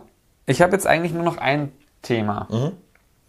Und zwar, wir haben jetzt ähm, relativ viel drüber geredet und ja, und das ist ja wie bei Star Wars und das ist ja wie bei Herr der Ringe und das ist ja wie da und das hat man ja schon da auch mal gesehen und da, da kennt man das und so. Ähm, aber Dune ist ja eigentlich der Beginn von diesem ganzen Stuff. Wohlgemerkt, okay, Herr der Ringe war vor Dune, also buchmäßig jetzt, aber Star Wars ja zum Beispiel nicht. Star Wars ist ja sowieso ein Konglomerat aus Popkultur. Das ist ja. Voll, aber es ist auch, also und George Lucas zum Beispiel hat es auch ganz offen gesagt in Interviews, ähm, dass Dune eine große Inspiration für ihn war. Ähm, also, wenn alle davon reden, ja, Paul, Star Wars, bla, mhm. es ist andersrum. Es ist, es ist, es ist nicht, es ist nicht Paul, der, der ähm, basically die Skywalker-Saga nacherzählt, sondern es ist andersrum. Ja, ja. Das ist absolut. Anakin Skywalker ist Paul. Ich meine, ich meine, äh, Herr der Ringe, ich kann mich jetzt böse in den Nesseln setzen, aber das ist, glaube ich, so 30er, 40er. Na, 54, 55. Ah ja, 50er Zehn Jahre das. vorher. Ähm, gut, ich meine, was, was gab's da? Was ist mit Asimov? Was ist mit, äh, Alles danach. was ist mit hier Ding? Stimmt, ja, 2001 ist auch 68. Mhm. Das ist auch danach. Äh, Arthur C. Clarke ist da. Asimov könnte zu der Zeit gewesen sein, aber hat ja trotz, also das hat ja andere Narrative. ja, okay, ja. Aber auch so, überleg dir mal Sandwürmer, wie in wie viel Dingern Sandwürmer vorkommen. Ja? ja. Dune. Ähm, Das ist ganze, die ganze Matrix-Auserwählten-Gedöns. genau, also da gibt's. Da, Blade Runner ist ja, da, da spielt er ja auch schon mit diesem nicht der Messias sein. Ja, 2049 jetzt. Das Genau. ist ja auch da. auch von der Visualität. Da, da spielt dann nämlich noch mit rein, dass ganz viele, also noch mehr, also worum es mir gerade geht, ist der Einfluss von Dune eigentlich auf unsere Popkultur, weil die Verfilmung jetzt ist groß und hat natürlich Anleihen bei der Visualität von Star Wars und wie sich das Science-Fiction-Genre seitdem entwickelt hat. Aber ein Schlüsselpunkt davon war, in den 60ern war Dune. Ähm, und das Buch wird tatsächlich nicht ohne Grund mit dem Herr der Ringe des Science-Fiction verglichen. Ob das jetzt die Film Verfilmung mit den Herr der Ringe-Verfilmungen auch so gleichzusetzen ist, da kann man drüber diskutieren. Das wird sich vor allen Dingen einfach zeigen. genau, das wird sich noch zeigen, aber ähm, Weil für die Bücher ja, stimmt das. weil Dune hat ja anders als äh, Herr der Ringe oder später Star Wars oder diese ganzen Geschichten nie diese ikonografischen Wiedererkennungsmomente äh, Momente gehabt, in dem Sinne, dass irgendwelche Kinder auf dem Pausenhof äh, äh, Paul Atreides spielen Ja. und äh, den Ritt auf dem Sandwurm an einem Weil es vielleicht gefallenen wohl bemerkt Mitschüler auch, auch praktizieren. weil es vielleicht auch nichts ist. Also ich würde schon sagen, dass Dune noch mal eine schwierigere Lektüre ist als Herr der Ringe. Ich würde nicht sagen, dass Herr der Ringe eine schwierige Lektüre ist, aber für viele ist es das schon. Ja. So dieses 1200 Seiten Werk. Ja, aber ich meine. Hobbit ist ja auch ein wirklich mehr als äh, kinderfreundlicher Einstieg. Der Hobbit ist ja auch geschrieben für seine Kinder. Ja, also das, genau, das Also ist, das ist ja legit, also das hat er ja für seine Kinder geschrieben. eben, und äh, das ist so das Ding. Ähm, und ich muss ganz ehrlich sagen, ich habe von Frank Herbert, der ich Science Fiction äh, schätze, aber ich bin nicht so wahnsinnig tief drin in der Materie wie du. Ähm, bis ich erfahren habe, Villeneuve macht Dune, hatte ich, und zu dem Zeitpunkt muss ich, muss ich sagen, ähm, von David Lynch zwar Filme gesehen, aber ich hatte noch nicht so diese, diesen Überblick, dass ich wirklich alle Filme von Eraserhead bis Inland Empire slash äh, äh, Staffel 3 Twin Peaks gesehen hätte. Ähm, Aber äh, also mir war das mir war das zu dem Zeitpunkt schlicht einfach kein Begriff. Und als ich dann gesehen habe, der Typ von Sicario und Blade Runner 2049 macht da irgendwas, äh, hat man natürlich mal geguckt. Dann ist man auf den Film von Lynch gestoßen. Über diese Serie, die es da gibt, die haben wir beide nicht gesehen. Die, Ja. die interessiert ja auch kein Schwein irgendwie. Die war auch, glaube ich, Ähm, schlecht. Ziemlich sicher sogar. Und ähm, äh, dann hat man mal irgendwie äh, da recherchiert, dann findet man das Buch von Herbert oder die, die Reihe, die sechs Bücher sind's. Äh, äh, man findet, man findet Lynchs Film, man findet den Mythos Jodorowskis Dune. Ähm, und Man findet die ganzen Anleihen. man, man findet es dann alles, aber so, äh, jeder kennt Harry Potter, jeder kennt Herr der Ringe. Wer kennt Ja, Dune wobei da- vor 2021? Wobei, wobei da, glaube ich, die Bubble eine andere ist. Ist auf jeden Fall nicht im Science- Mainstream. s- Naja, Bubble hin oder her. Viel, viel Science Fiction hast du nicht gelesen. Nee, das stimmt. Gesehen vielleicht. Und Ja. natürlich in der Filmbubble war es nicht drin, weil ja, Jodorowsky ist gescheitert, Lynch ist gescheitert und das Buch ist sowieso scheiße schwer zu verfilmen. Mhm. Ähm, dadurch war es vielleicht noch nicht in dem krassen Mainstream, aber wenn du, wenn man, also sobald man in die Science-Fiction-Literatur kommt, ist das so, also das ist so Orson Welles. Mhm. So, Orson Welles ist jetzt nicht Mainstream, das meinst, kennt nicht jeder. Äh, George Orwell, Nein, ich meine Orson Welles. den äh, Citizen Kane. Ja. Ach so. Eben, Orson Welles ist jetzt nicht Mainstream, Citizen Kane ist nicht Mainstream, das kennt nicht jedes Schwein. Aber sobald du dich ein bisschen für Film interessierst, hörst du von Citizen Kane. Und Ja. zwar 100 Prozent. Ja. Ähm, und das ist Dune für Science-Fiction-Literatur lange gewesen. Und jetzt finally gut verfilmt worden. So. Ähm, aber in der Science-Fiction-Literaturszene hat, hat Dune schon lange diesen Stellenwert. Okay.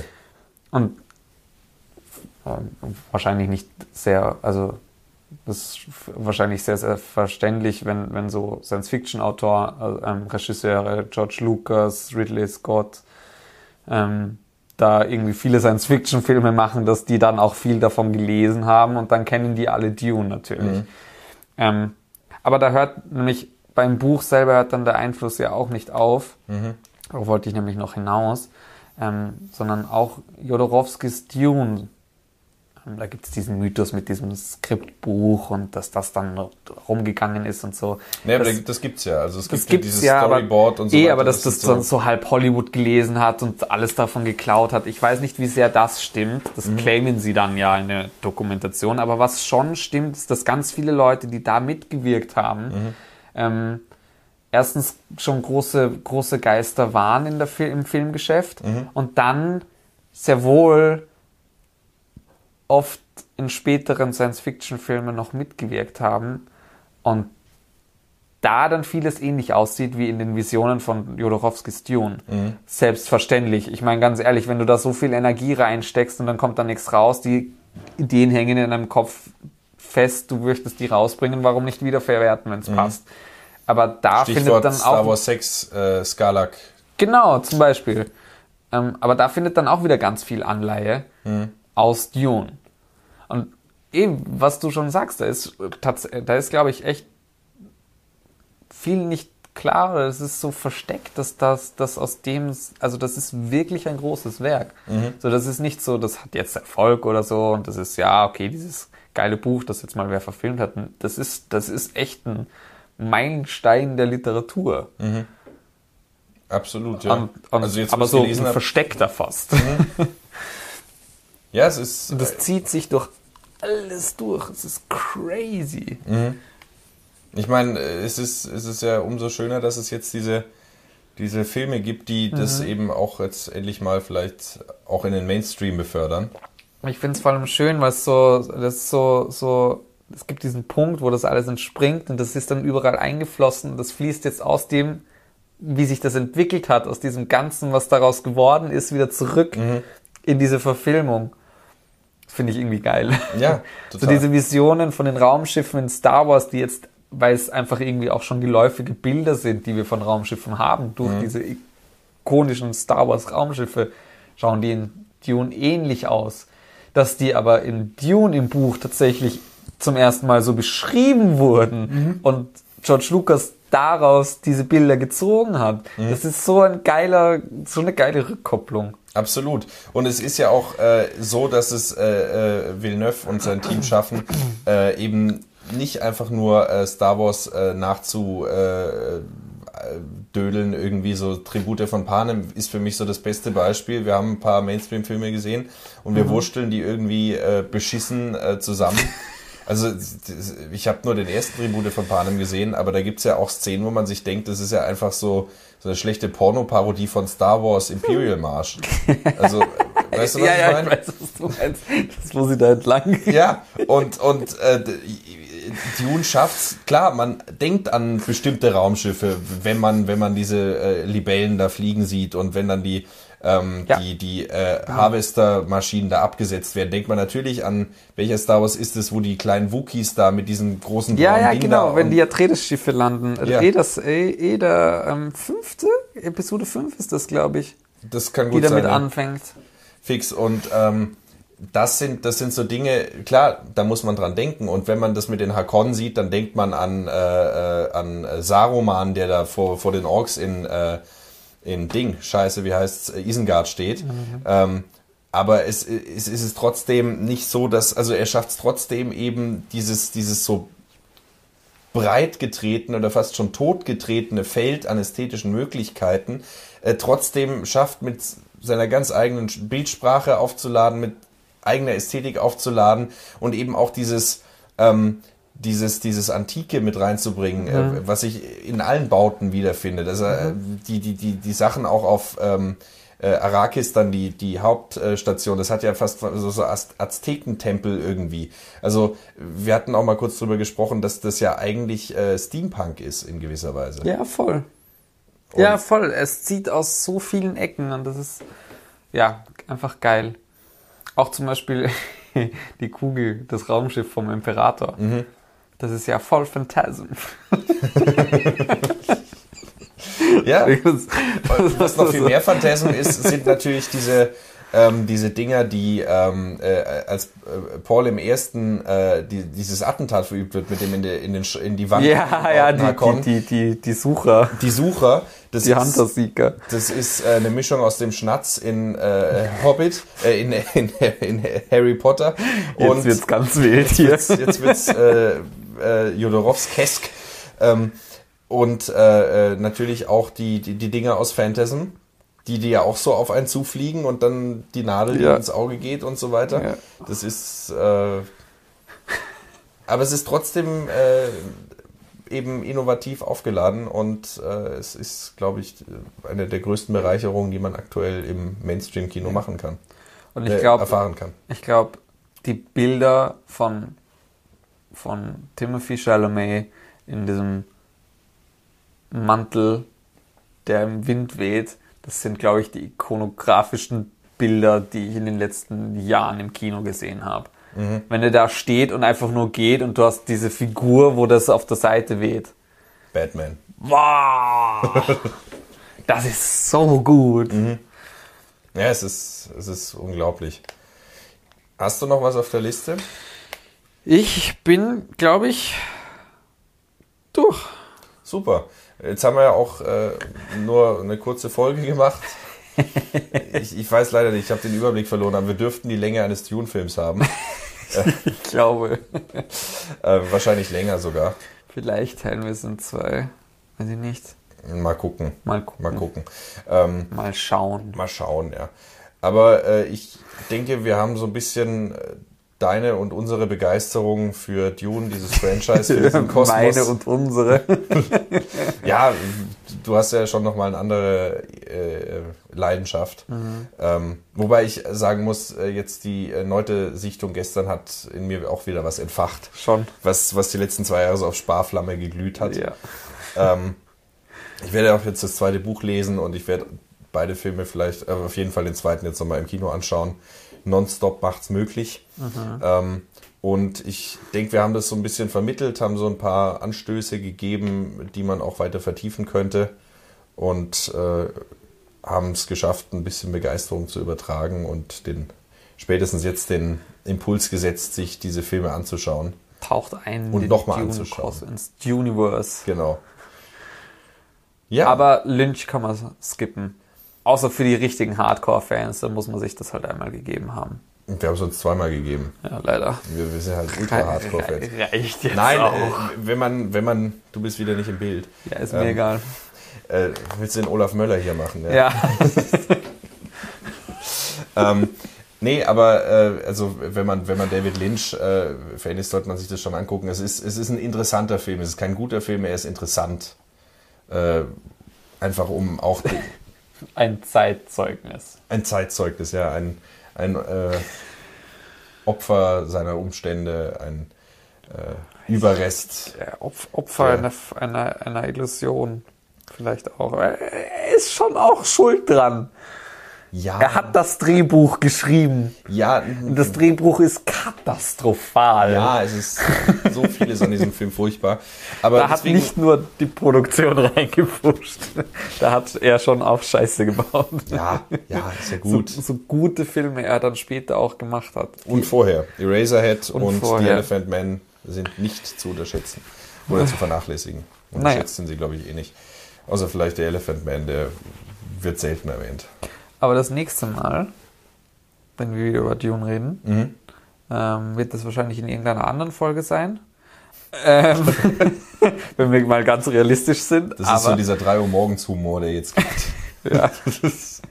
aber das nächste Mal, wenn wir dezidiert über Dune reden, Mhm. ähm, können wir vielleicht die Religion nochmal thematisieren, weil das nächste Teil, wenn er dann rauskommt, wobei ich glaube, er wird schon, also glaube, der wird jetzt erfolgreich genug sein, der Ja, ja. Ähm, Wikipedia sagt, er hat jetzt ein, ein Box-Office ähm, von 30.000. Er hat heute Release gehabt, offiziell. es Also ist am okay. Donnerstag Release gehabt. Wir sind, wir sind jetzt, wie gesagt, wir Ja, ja, Donnerstag stimmt, am auf. Donnerstag. Ja. Ähm, also nach einem Tag. Ist okay. Und dann kommt jetzt das Wochenende, das zieht schon nochmal an. ja, voll. Nur 190 Millionen Budget. Also schon wieder. Das ist, Bisschen mehr Kohle noch. Dann kann man dreieinhalb Stunden draus machen. Das Ja. schaut sich dann gar niemand mehr an. ähm, aber das nächste Mal reden wir über Religion. Obwohl es in dem Buch nicht so viel um Religion geht. Aber äh, na, wir werden sehen. Wir werden geht sehen. schon. Ähm, Mhm. Bei Dune Messiah. heißt der dritte so?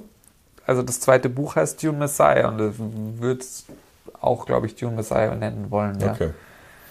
Ja, dann werden wir das tun. Wenn wir dann noch da sind, bleibt uns treu, Ja, dass wir es also- durchhalten. Der dritte Teil wird früher rauskommen als äh, Wind, äh, äh, Wind of Springs. äh, Spring of Winds, I don't know. Das Buch von Martin George Der A.A. nächste Teil von Game of Thrones. Ja. ja, na gut. Dann äh, schließen wir hier. Ja. Vielen Dank für die Aufmerksamkeit. Tschüss. Möge die Macht mit euch sein oder so. Jetzt nach, nach Dune mit einem Star Wars Zitat enden ist doch cooler, cooler Satz aus Dune zum Abschluss. Ähm, die Angst ist mit dir. Lass, lassen wir Ich das. kann nicht lassen mehr. wir das. Okay, tschüss. Ciao. Die siebte Kunst. Der Filmpodcast mit Timo Bertolini und Jonas Nicolai.